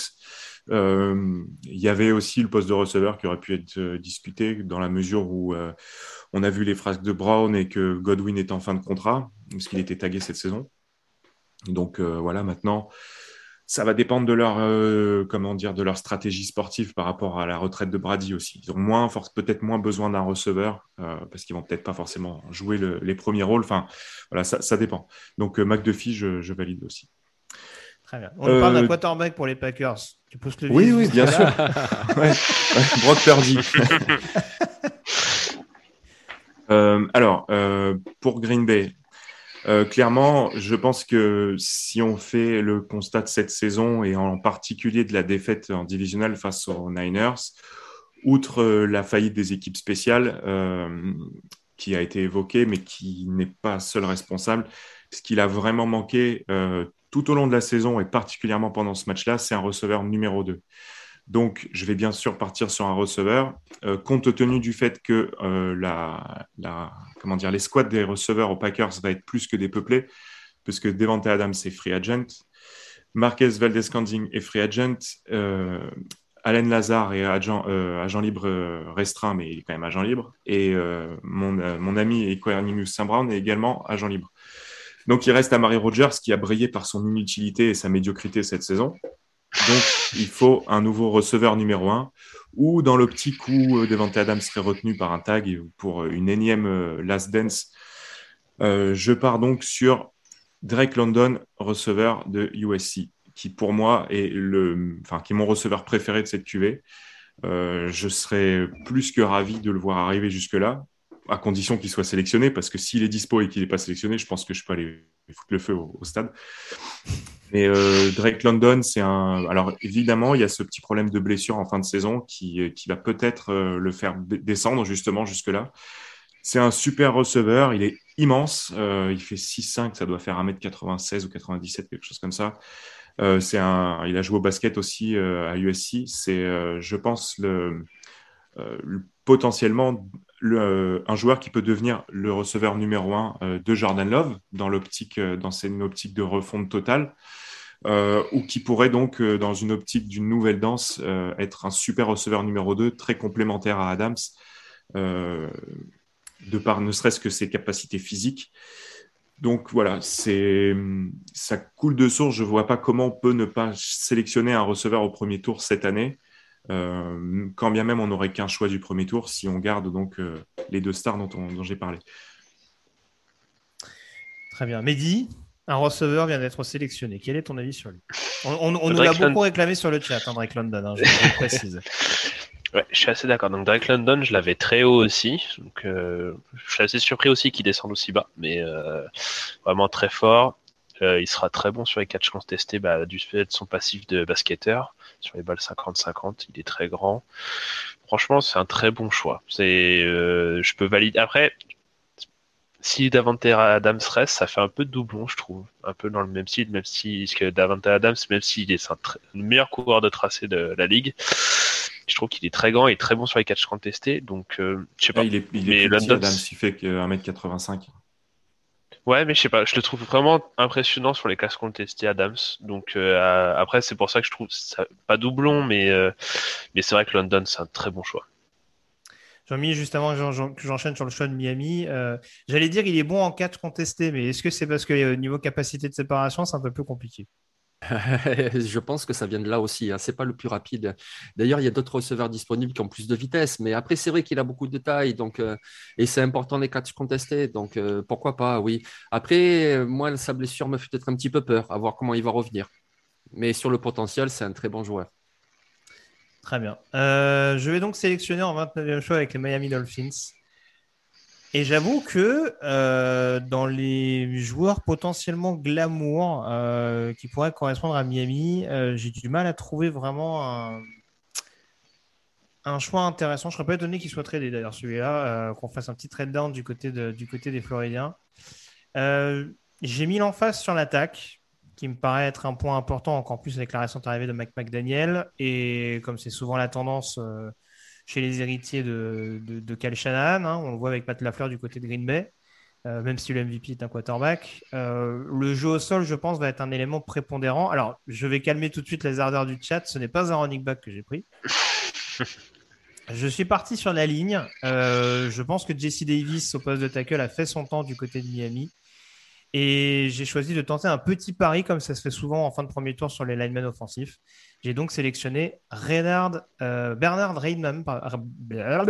Je vais la refaire. J'ai donc sélectionné Bernard Reynman, offensive tackle de Central euh, Michigan, euh, qui joueur autrichien, on le rappelle, hein, qui, arrivait, euh, qui arrivait sur le tard aux États-Unis, mais qui a vraiment été une petite sensation, alors qu'il a évolué dans un système très axé sur le jeu au sol du côté de Central Michigan mais qui notamment lors du Senior Bowl a pas mal bluffé de par sa capacité à être efficace sur les blocs Euh, en tout cas sur le pass pro. Il y en a qui le voient comme un tackle gauche, je le vois plutôt à droite. Ça tombe bien parce qu'en l'occurrence, c'est plus à droite qu'il faudra protéger le quarterback des Dolphins. Donc voilà, il faudra voir éventuellement. C'est vrai qu'il y a un petit pari qui avait été tenté avec Liam Eikenberg l'année dernière et qui n'a pas été très très concluant parce qu'il me semble que Eikenberg a plutôt joué, enfin, ne veux pas forcément côté aveugle. Euh, donc faut voir, ça va peut-être redistribuer un petit peu les cartes, mais voilà, j'ai choisi le choix d'un, j'ai choisi un tackle du coup euh, pour renforcer un peu plus le pass pro dans cette, dans cette équipe, même si voilà, c'est peut-être pas le lineman offensif le plus glamour de cette classe à l'heure actuelle, ou en tout cas un premier tour vraiment en puissance. Alex, je te sens sceptique. Non, non, pas du tout. Je trouve que c'est un choix osé, mais ça me, ça me plaît bien. ça me plaît bien. Clairement, la ligne, la ligne de, des Dolphins, c'est pas la, c'est pas l'assurance tout risque. Euh, on a peu vu Eichenberg, que moi j'aimais bien. Est-ce que ça va être, euh, ça va être son année? Je sais pas trop. J'espère pour lui, mais euh, on n'a jamais assez de linemen. Donc de toute façon, c'est un bon choix. Tagovailoa, il est en cristal. Il a besoin vraiment de confiance et de sécurité, donc il faut absolument bétonner. Je crois que c'est sur le chat n'est pas tout à fait d'accord. Il nous dit notamment les tackles, ça, passera sûrement par la free agency. C'est une possibilité, sachant que la ligne offensive est assez jeune du côté de Miami. Mais euh, en l'occurrence, si l'opportunité se présente, euh. C'était en l'occurrence la, logique derrière ce choix. Euh, mis un avis sur Ayman ah, ben il est très bon, puis ça fait plaisir. C'est un Européen. Voilà le deuxième après Karl Aftis qui est né en Grèce, lui il est né en Autriche, donc ça fait plaisir. Il a vraiment beaucoup de potentiel à développer. C'est quand même fou de voir le niveau auquel il est arrivé en si peu de temps parce que il, vient d'Europe déjà. En plus, il jouait surtout Titan en Europe. Euh, et donc, euh, vraiment, c'est une montée en puissance euh, fulgurante. Après, c'est vrai que moi, je serais peut-être allé plutôt sur un receveur, mais bon, écoute, pourquoi pas J'avoue, j'ai hésité, mais avec Jalen Waddle l'année dernière, je me suis dit qu'en plus, avec des receveurs qui descendent, c'était un petit peu le raisonnement derrière. Je me dis que tu as possibilité de rafter, et parce qu'il semble qu'ils ont deux deuxièmes tours, tu as possibilité de prendre et un running et un receveur. Donc, ouais. C'était un petit peu la logique derrière tout ça. Mais bon. Ouais, ouais, bien sûr. Ouais. 30e choix, euh, je vais laisser la main désormais, alors, tant que je ne me trompe pas. Euh, le 30e choix, tac, tac, tac, tac, tac. C'est qui déjà le 30e choix? Parce que du coup, j'avais rectifié. Le 30e choix, c'est Alex, pardon. Euh, j'avais un doute que je l'avais rectifié en interne.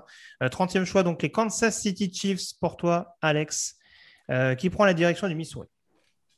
Eh ben, je, vais partir en défense, euh, même si euh, j'ai vu euh, que certains réclamaient un, autre receveur pour les Chiefs. Oui, il en reste pas mal, mais, mais le gros point noir des Chiefs, c'est la défense, en particulier le backfield. Ils se sont fait remonter et, et laisser, laisser, avoir par, par les Bengals en grande partie à cause de ça, d'après moi. Donc, je pars sur le safety Jaquan Brisker. pour moi, c'est euh, j'aurais pu partir sur un corner, il y a besoin d'un corner, mais à cette position-là, euh, avec les joueurs qui restent, je valoriserais plutôt Brisker dans la mesure où euh, Mathieu, Tyrone Mathieu est free agent. il ne s'est pas du tout dit qu'ils reviennent. Et Sorensen est absolument catastrophique. Donc il reste Thorn Hill qui reste alors jeune, plus tellement parce que c'est quand même déjà, il sort de sa troisième saison, mais relativement irrégulier, j'ai trouvé. Euh, pourtant, c'est un joueur que j'aimais beaucoup. Euh, Brisker, il a l'avantage d'être hyper polyvalent et ce qui pourrait justement fitter avec Thornhill, euh, ça, serait, je, pense, complémentaire. il sait couvrir, il sait défendre contre la course, il a des belles capacités athlétiques. pour moi, c'est euh, c'est un choix nécessaire, un mal nécessaire d'aller vers la défense, même si avec Mahomes, on aimerait avoir que des feux d'artifice. Mais au bout d'un moment, ça peut pas, ils peuvent pas gagner en mettant 60 points tous les matchs. Il faut au bout d'un moment, il faut arrêter d'en prendre 40. Euh, très bien. Mehdi, Jean-Michel, un avis sur cette sélection des Chiefs? Moi, je, moi, je t'avoue, Alex, euh, j'aimais bien la possibilité d'un edge, mais après, ça s'entend. De toute façon, je pense qu'en défense, il y a pas mal de besoins éventuels du côté de cette équipe des Chiefs. Ah, ben, par exemple? Ouais, c'était la défense de toute façon, hein, c'est clair. Bon, après, de toute façon, euh, ben, vous le savez, hein, mais on vous le répète, c'est une, une mock draft avant Free Agency, donc il va falloir, faire, il va falloir voir ce qu'ils vont faire. Puisque, par exemple, sur le premier rideau, euh, Reed est free agent, euh, Derek Nadi est free agent. Donc, euh, c'est peut-être là qu'on aurait pu placer Jordan Davis, tu vois. Mais sinon, oui, un safety, un cornerback, c'est vraiment ce qui leur manque. Donc, oui, pourquoi pas Brisker, Daxton Hill ou pourquoi pas le corner Kairi Elam. Mais moi, je pense aussi que c'est en défense qu'il faut aller parce que Ils auront de toute façon largement le temps au deuxième tour d'aller prendre des receveurs. Il en reste encore plein de très très bons et il y en aura qui vont glisser jusqu'en fin de deuxième tour. Donc j'irai aussi en défense au premier tour, moi.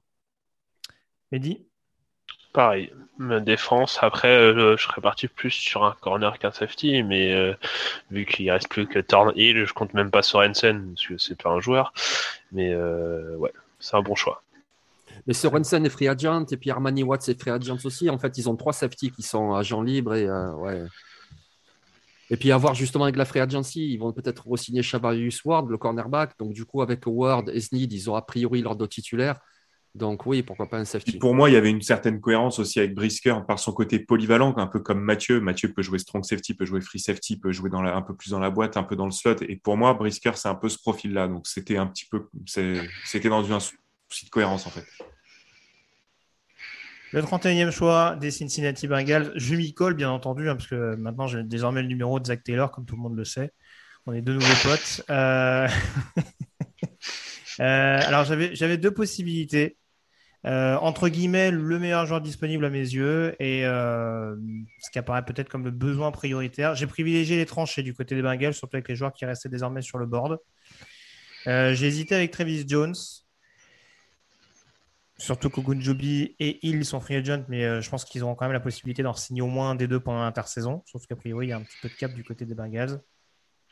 du coup, je reste sur la ligne offensive et je sélectionne Jamaris Solier garde de Georgia. Euh, alors garde, même si en l'occurrence euh, il a joué, euh, il a joué également tackle en universitaire à Georgia. Hein. principalement, il jouait left tackle, mais hum, ça peut, ça peut être une excellente solution en, tant que garde, surtout qu'il est extrêmement redoutable sur le run stop et on l'a répété assez souvent pendant les playoffs que cette équipe des Bengals, notamment sur le jeu de course, elle avait, elle avait, elle avait en tout cas un schéma qui lui permettait d'être extrêmement dangereux et agressif. Donc euh, voilà, c'est ce qui m'incite à aller plutôt sur Jamari Solier et à privilégier de nouveau un lineman offensif pour une équipe des Bengals qui en aura eu cruellement besoin sur certaines rencontres euh, au cours de cette saison. Jean-Mi, un avis sur Jamari Solier oui, oui, ça paraît cohérent. Oui, oui. Euh, déjà, c'est cohérent avec leur draft de l'année dernière où ils avaient drafté un tackle, Carman, pour le faire jouer guard. Donc là, tu draftes un tackle pour le faire jouer guard, c'est cohérent.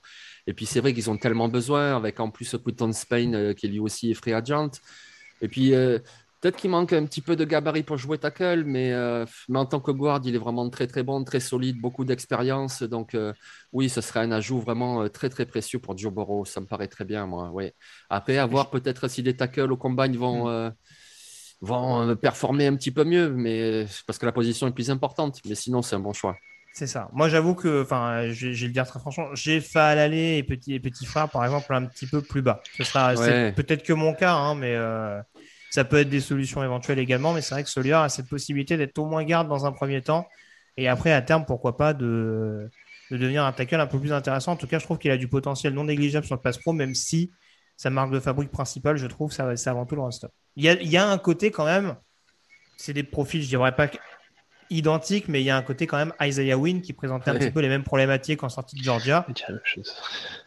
Et, et on voit que du côté des Patriotes, il s'en sort pas trop trop mal a priori sur le poste de tackle. Je parle sous ton contrôle, Mélie. J'allais dire la même chose. J'allais dire utiliser la même comparaison. On a disait, avait des red flags sur euh, Isaiah Wynn quand il est sorti à la draft pour dire il est trop petit, il est pas assez imposant pour jouer tackle. Et au final, il est très très bon. Très bien. On va terminer cette mock draft, messieurs, avec le 32e choix. Mehdi, justement, je vais te laisser la main. Euh, le deuxième choix des Lions dans ce premier tour, qui avait sélectionné donc Kevin Thibodeau en deuxième choix, le defensive end d'Oregon c'est un peu du pain béni pour toi avec ce 32e choix. Je vais partir sur un receveur. Ah bizarrement. Bon oh je, vais partir sur... je vais partir sur Chris Olave. Ok. Donc, euh, parce que je, je pense pas, comme euh, je l'ai dit tout à l'heure, je pense pas qu'il y ait encore de, de quarterback, peut-être à part Desmond Reader, qui vont en premier tour. Mais vu que je pense qu'ils vont être encore dans les bas-fonds de la ligue l'année prochaine, je pense qu'ils ont de la place pour aller chercher un autre quarterback. Et donc Chris Olave, pour moi, c'est le plus solide qui reste. Il est complet, il est polyvalent, il sait tout. Ah, c'est pas le plus flashy, mais euh, je pense que ça peut donner un beau duo avec Almon Rassan Alex, ton avis sur cette sélection des, Lions, Chris Olave? Ouais, j'aime bien Chris Olavi, c'est sûr, c'est un, receveur hyper complet euh, qui euh, déjà l'an dernier aurait pu se présenter et aurait été premier tour. Euh, c'est alors peut-être un poil redondant avec Amon Ra. donc je ne sais pas si c'est le profil pour les Lions. Par contre, c'est un premier tour en puissance. Enfin, ça serait surprenant que ce soit pas le cas. Donc oui, oui, super joueur. Et, et très bon sur le, notamment euh, dans les, hum, comment dire, en cible intermédiaire. Et pour Jared Goff, c'est bien parce que Jared Goff, lancer la balle à plus de 15 yards, c'est quand même un peu chaud. Donc euh, voilà, c'est bien. Lévy et Saint-Brown, c'est bien. Très bien. Jean-Michel, pour qu'on termine? Bah, moi, j'y serais allé sur un quarterback, évidemment. Mais sinon, c'est un très bon choix au lavé. Ça, c'est un super joueur. Ça, ça, me ferait même presque mal qu'il échappe au premier tour. Donc, euh, donc c'est très bien qu'il y soit. Et puis les quarterbacks, il en reste quelques-uns, comme Samoa et Reader. Donc après, il repique en 34. Donc du coup, il prend un Ouais, il juste après. Donc, euh. ouais. c'est ce que j'allais dire, sa bataille hein, dans les coulisses de notre, de notre mock draft. Là, pour aller chercher les deux QB qui restent, là, c'est. ça bastonne. On n'a pas cité Carson Strong qui est un peu plus en retrait désormais, mais euh, qui peut très bien être un deuxième tour. Donc euh, voilà. En tout cas, trois quarterbacks draftés dans ce premier tour, si je, si je sais compter toujours, avec avec du coup donc Kenny Pickett qui a été envoyé du côté de Denver, euh, Mac du côté de Washington et Malik Willis du côté de New Orleans. Je vais terminer donc en rappelant euh, les positions 21 euh, à 32 euh, sur cette draft. En numéro 21, on avait donc Derek Stingley, cornerback des LSU, drafté par les New England Patriots. Nakobe Dean, linebacker de Georgia, sélectionné par les Las Vegas Raiders. Les Arizona Cardinals en 23 ont sélectionné Roger McCreary, cornerback d'Auburn. Les Dallas Cowboys en 24 sélectionnent David Ojebo, edge rusher de Michigan. En numéro 25, Traylon Burks, receveur d'Arkansas, sélectionné par les Buffalo Bills. On a ensuite les Tennessee Titans qui récupèrent Zion Johnson, euh, lineman offensif de Boston College. En numéro 27, Trent McDuffie, cornerback de Washington, sélectionné par les Tampa Bay euh, Buccaneers. En numéro 28, les Green Bay Packers qui mettent la main sur euh, Drake London, receveur de USC. En numéro 29, Bernard Rayman, tackle de Central Michigan du côté des Miami Dolphins. En numéro 30, Jaquan Brisker, safety de Penn State, sélectionné par les Kansas City Chiefs. En 31, Jamari Sawyer, lineman offensif de Georgia du côté des Cincinnati Bengals. Et en numéro 32, Chris Olave, receveur d'Ohio State qui atterrit du côté des Detroit Lions. On a fait le tour, messieurs. Euh, bon, on a, fait plus ou moins long, on va dire. Hein, une bonne heure et demie, c'est ce à peu près euh, sur quoi on tablait. Euh, merci en tout cas d'avoir été en ma compagnie pour animer cette émission. N'hésitez pas encore à nous laisser vos, retours en toute bienveillance, bien entendu. On rappelle que ce n'est qu'une mock draft et qu'il y a encore de longues, longues semaines à venir pour de toute façon voilà, revoir tout ça. Et Jean-Michel en parlait notamment tout à l'heure. La free agency qui est prévue dans quasiment pile un mois, hein, je crois que c'est le 18 mars prochain. Ça va sûrement redistribuer beaucoup, beaucoup de cartes euh, à l'oreille de notre prochaine euh, mock. Merci encore à Camille Saraben qui a assuré le coup du côté de la, technique, hein, même quand ça a été un petit peu délicat en début d'émission. merci à Jean-Mi, à Alex, à Mehdi. Et puis on se retrouve donc dès la semaine prochaine, a priori, donc pour un nouveau podcast consacré à la draft. Je crois qu'on parlera dilemme. Donc euh, voilà, d'ici là, restez bien connectés sur Touchdown euh, Actu. Juste euh, peut-être rappeler les réseaux sociaux, hein, je ne l'ai pas dit, donc TD Actu sur, sur Twitter notamment, Zappa13009 pour Jean-Michel, Mehdi underscore Julien. C'est ça. C'est ça. et Alex. Alexandre underscore TDA. Non, non. Ah merde, euh, pardon. TDA. On est démonétisé sur la dernière seconde. Euh, et puis Camille Saraben, euh, et sur Twitter, je ne sais plus. J'avoue, j'ai un trou de mémoire, Camille. Il commence à, se, il commence à se faire tard. mais voilà, en tout cas, merci à tous de nous avoir. Tu m'as dit quoi? At Camille Saraben. Ah voilà, c'est bien ce qui me semble. Je ne vais pas dire une bêtise. Mais euh, voilà, si vous voulez tous euh, nous suivre donc sur, euh, sur Twitter, Yellow Radio ça pour moi-même en l'occurrence. Voilà, très bonne semaine à tous en tout cas, très bonne soirée également. toute l'actu de la NFL, c'est sur touchdownactu.com. À très vite. Ciao, ciao.